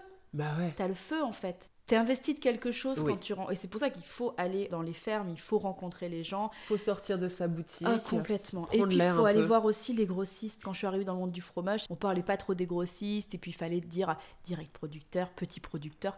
Mais c'est pas antinomique en Ouais. fait. Et les grossistes font un travail incroyable. Je suis très contente des gens avec qui je travaille Ouais. euh, là-dessus. Il y a même des nouveaux grossistes, enfin des gens avec qui je travaille pas. Oui. Et j'espère pouvoir euh, travailler avec eux. Et aller à Rungis aussi. Oui. Moi, aujourd'hui, je le fais pas parce que j'allais pas changer euh, complètement le système d'approvisionnement. Mais je voudrais aller travailler avec Gracio, qui fait des fromages incroyables. Vraiment, j'ai eu la chance de le rencontrer et je trouve que ce qu'ils font là-bas, c'est top. Mais il faut y aller, quoi. Ouais. faut aller sur place. Et moi, quand j'aurai passé mon premier exercice, j'aimerais un petit peu changer ça. Et quand tu es à Paris, avoir la chance de prendre ta caisse, goûter des fromages, d'en voir que tu connaissais pas, parce que maintenant tout se fait sur cadencier. Ouais. Il n'y a pas beaucoup de fromagers qui viennent euh, à Rungis. Ouais. Et je trouve ça dommage parce que tu sens qu'ils ont aussi envie de partager avec les crémiers fromagers. Ça te permet de goûter des trucs, de découvrir et puis d'être en lien avec la filière. Moi, Ouais. je trouve que c'est important. Ouais. On peut pas toujours être à la ferme. Après, tu peux aussi aller là-bas, faire ta palette et te la faire livrer. Tu Bien pas sûr. obligé d'y aller avec un, un véhicule où tu aurais Mais la tu y place. vas, tu es, Ouais. tu es présent. Tu euh, rencontres, tu discutes, tu... J'aimerais vraiment euh, pouvoir dégager du temps euh, pour faire ça. Bah, ça vaut le coup. On parlait de- d'un fromage boudé, mais euh, aussi ne boudons pas les, les grossistes. Les grossistes. Et, Et ayons pas. je trouve qu'il y a des fois, il y a un peu un- un- une peur du mot. Faut pas dire grossiste, il faut pas dire ringis. Mais en fait, ce sont que des systèmes logistiques. Oui. Il faut pas avoir peur de. Voilà, je trouve que replacer la force du grossiste, la Oui. force de proposition aussi, parce qu'ils font un travail aussi de sourcing hein, qui est hyper important. Et faut pas avoir honte. Faut pas. Tu vois, c'est le truc, on, on les utilise, Oui. mais on parle pas d'eux. Je trouve que c'est dommage. Oui, et là, c'est un peu le maître mot à chaque fois dans le podcast. Pour moi, c'est sortons des carcans de pensée. C'est pas le lait cru, sinon rien. Euh, jamais de pasteurisé. Que des AOC. Ah non, pas du tout d'AOC. Uniquement direct producteur, sinon c'est pas bon. Ah non, mais Ringis, c'est bien. Non, c'est pas bien parce Ouais. que tout le monde mange là. Finalement, plutôt que d'essayer de trouver son camp, qui est finalement, j'ai l'impression, quelque chose d'assez vain. La curiosité est de discuter avec les gens. Allez discuter avec votre fromager, demandez-lui son avis. Et il y a peut-être deux fromagers qui auront des avis contradictoires. Mais le but n'est pas de trouver qui a raison, le but c'est finalement de vous demander à la fin est-ce que ce que j'ai dans mon assiette, ça me plaît, ça me fait plaisir? Si ça vous fait plaisir, bah retournez-y et n'allez pas chez l'autre. Mais il ne s'agit pas de devenir un savant du fromage, juste soyez des kiffeurs du fromage et achetez-en et Amen. faites-vous plaisir. Ma sœur. Je te propose qu'on finisse là-dessus. On te retrouve sur Instagram. Ton Instagram c'est Iconocheese. Iconot Cheese pour mon compte perso Ouais. ou Le Fort de Belleville pour la fromagerie. Exactement. Quant au podcast, donc c'est sur la planche, sur Spotify, sur Google Podcast, Apple Podcast, etc. Sur la planchepodcast.com. Et pour Instagram, c'est le vrai frometon avec un E, le vrai frometon, pour retrouver tous les fromages, toutes les choses délicieuses qu'on aura mangées ce matin. Merci beaucoup Camille. Merci à toi et merci de faire ça. Je pense que ça a manqué un peu dans le monde du fromage. Avec grand plaisir, Merci je le fais avec le cœur.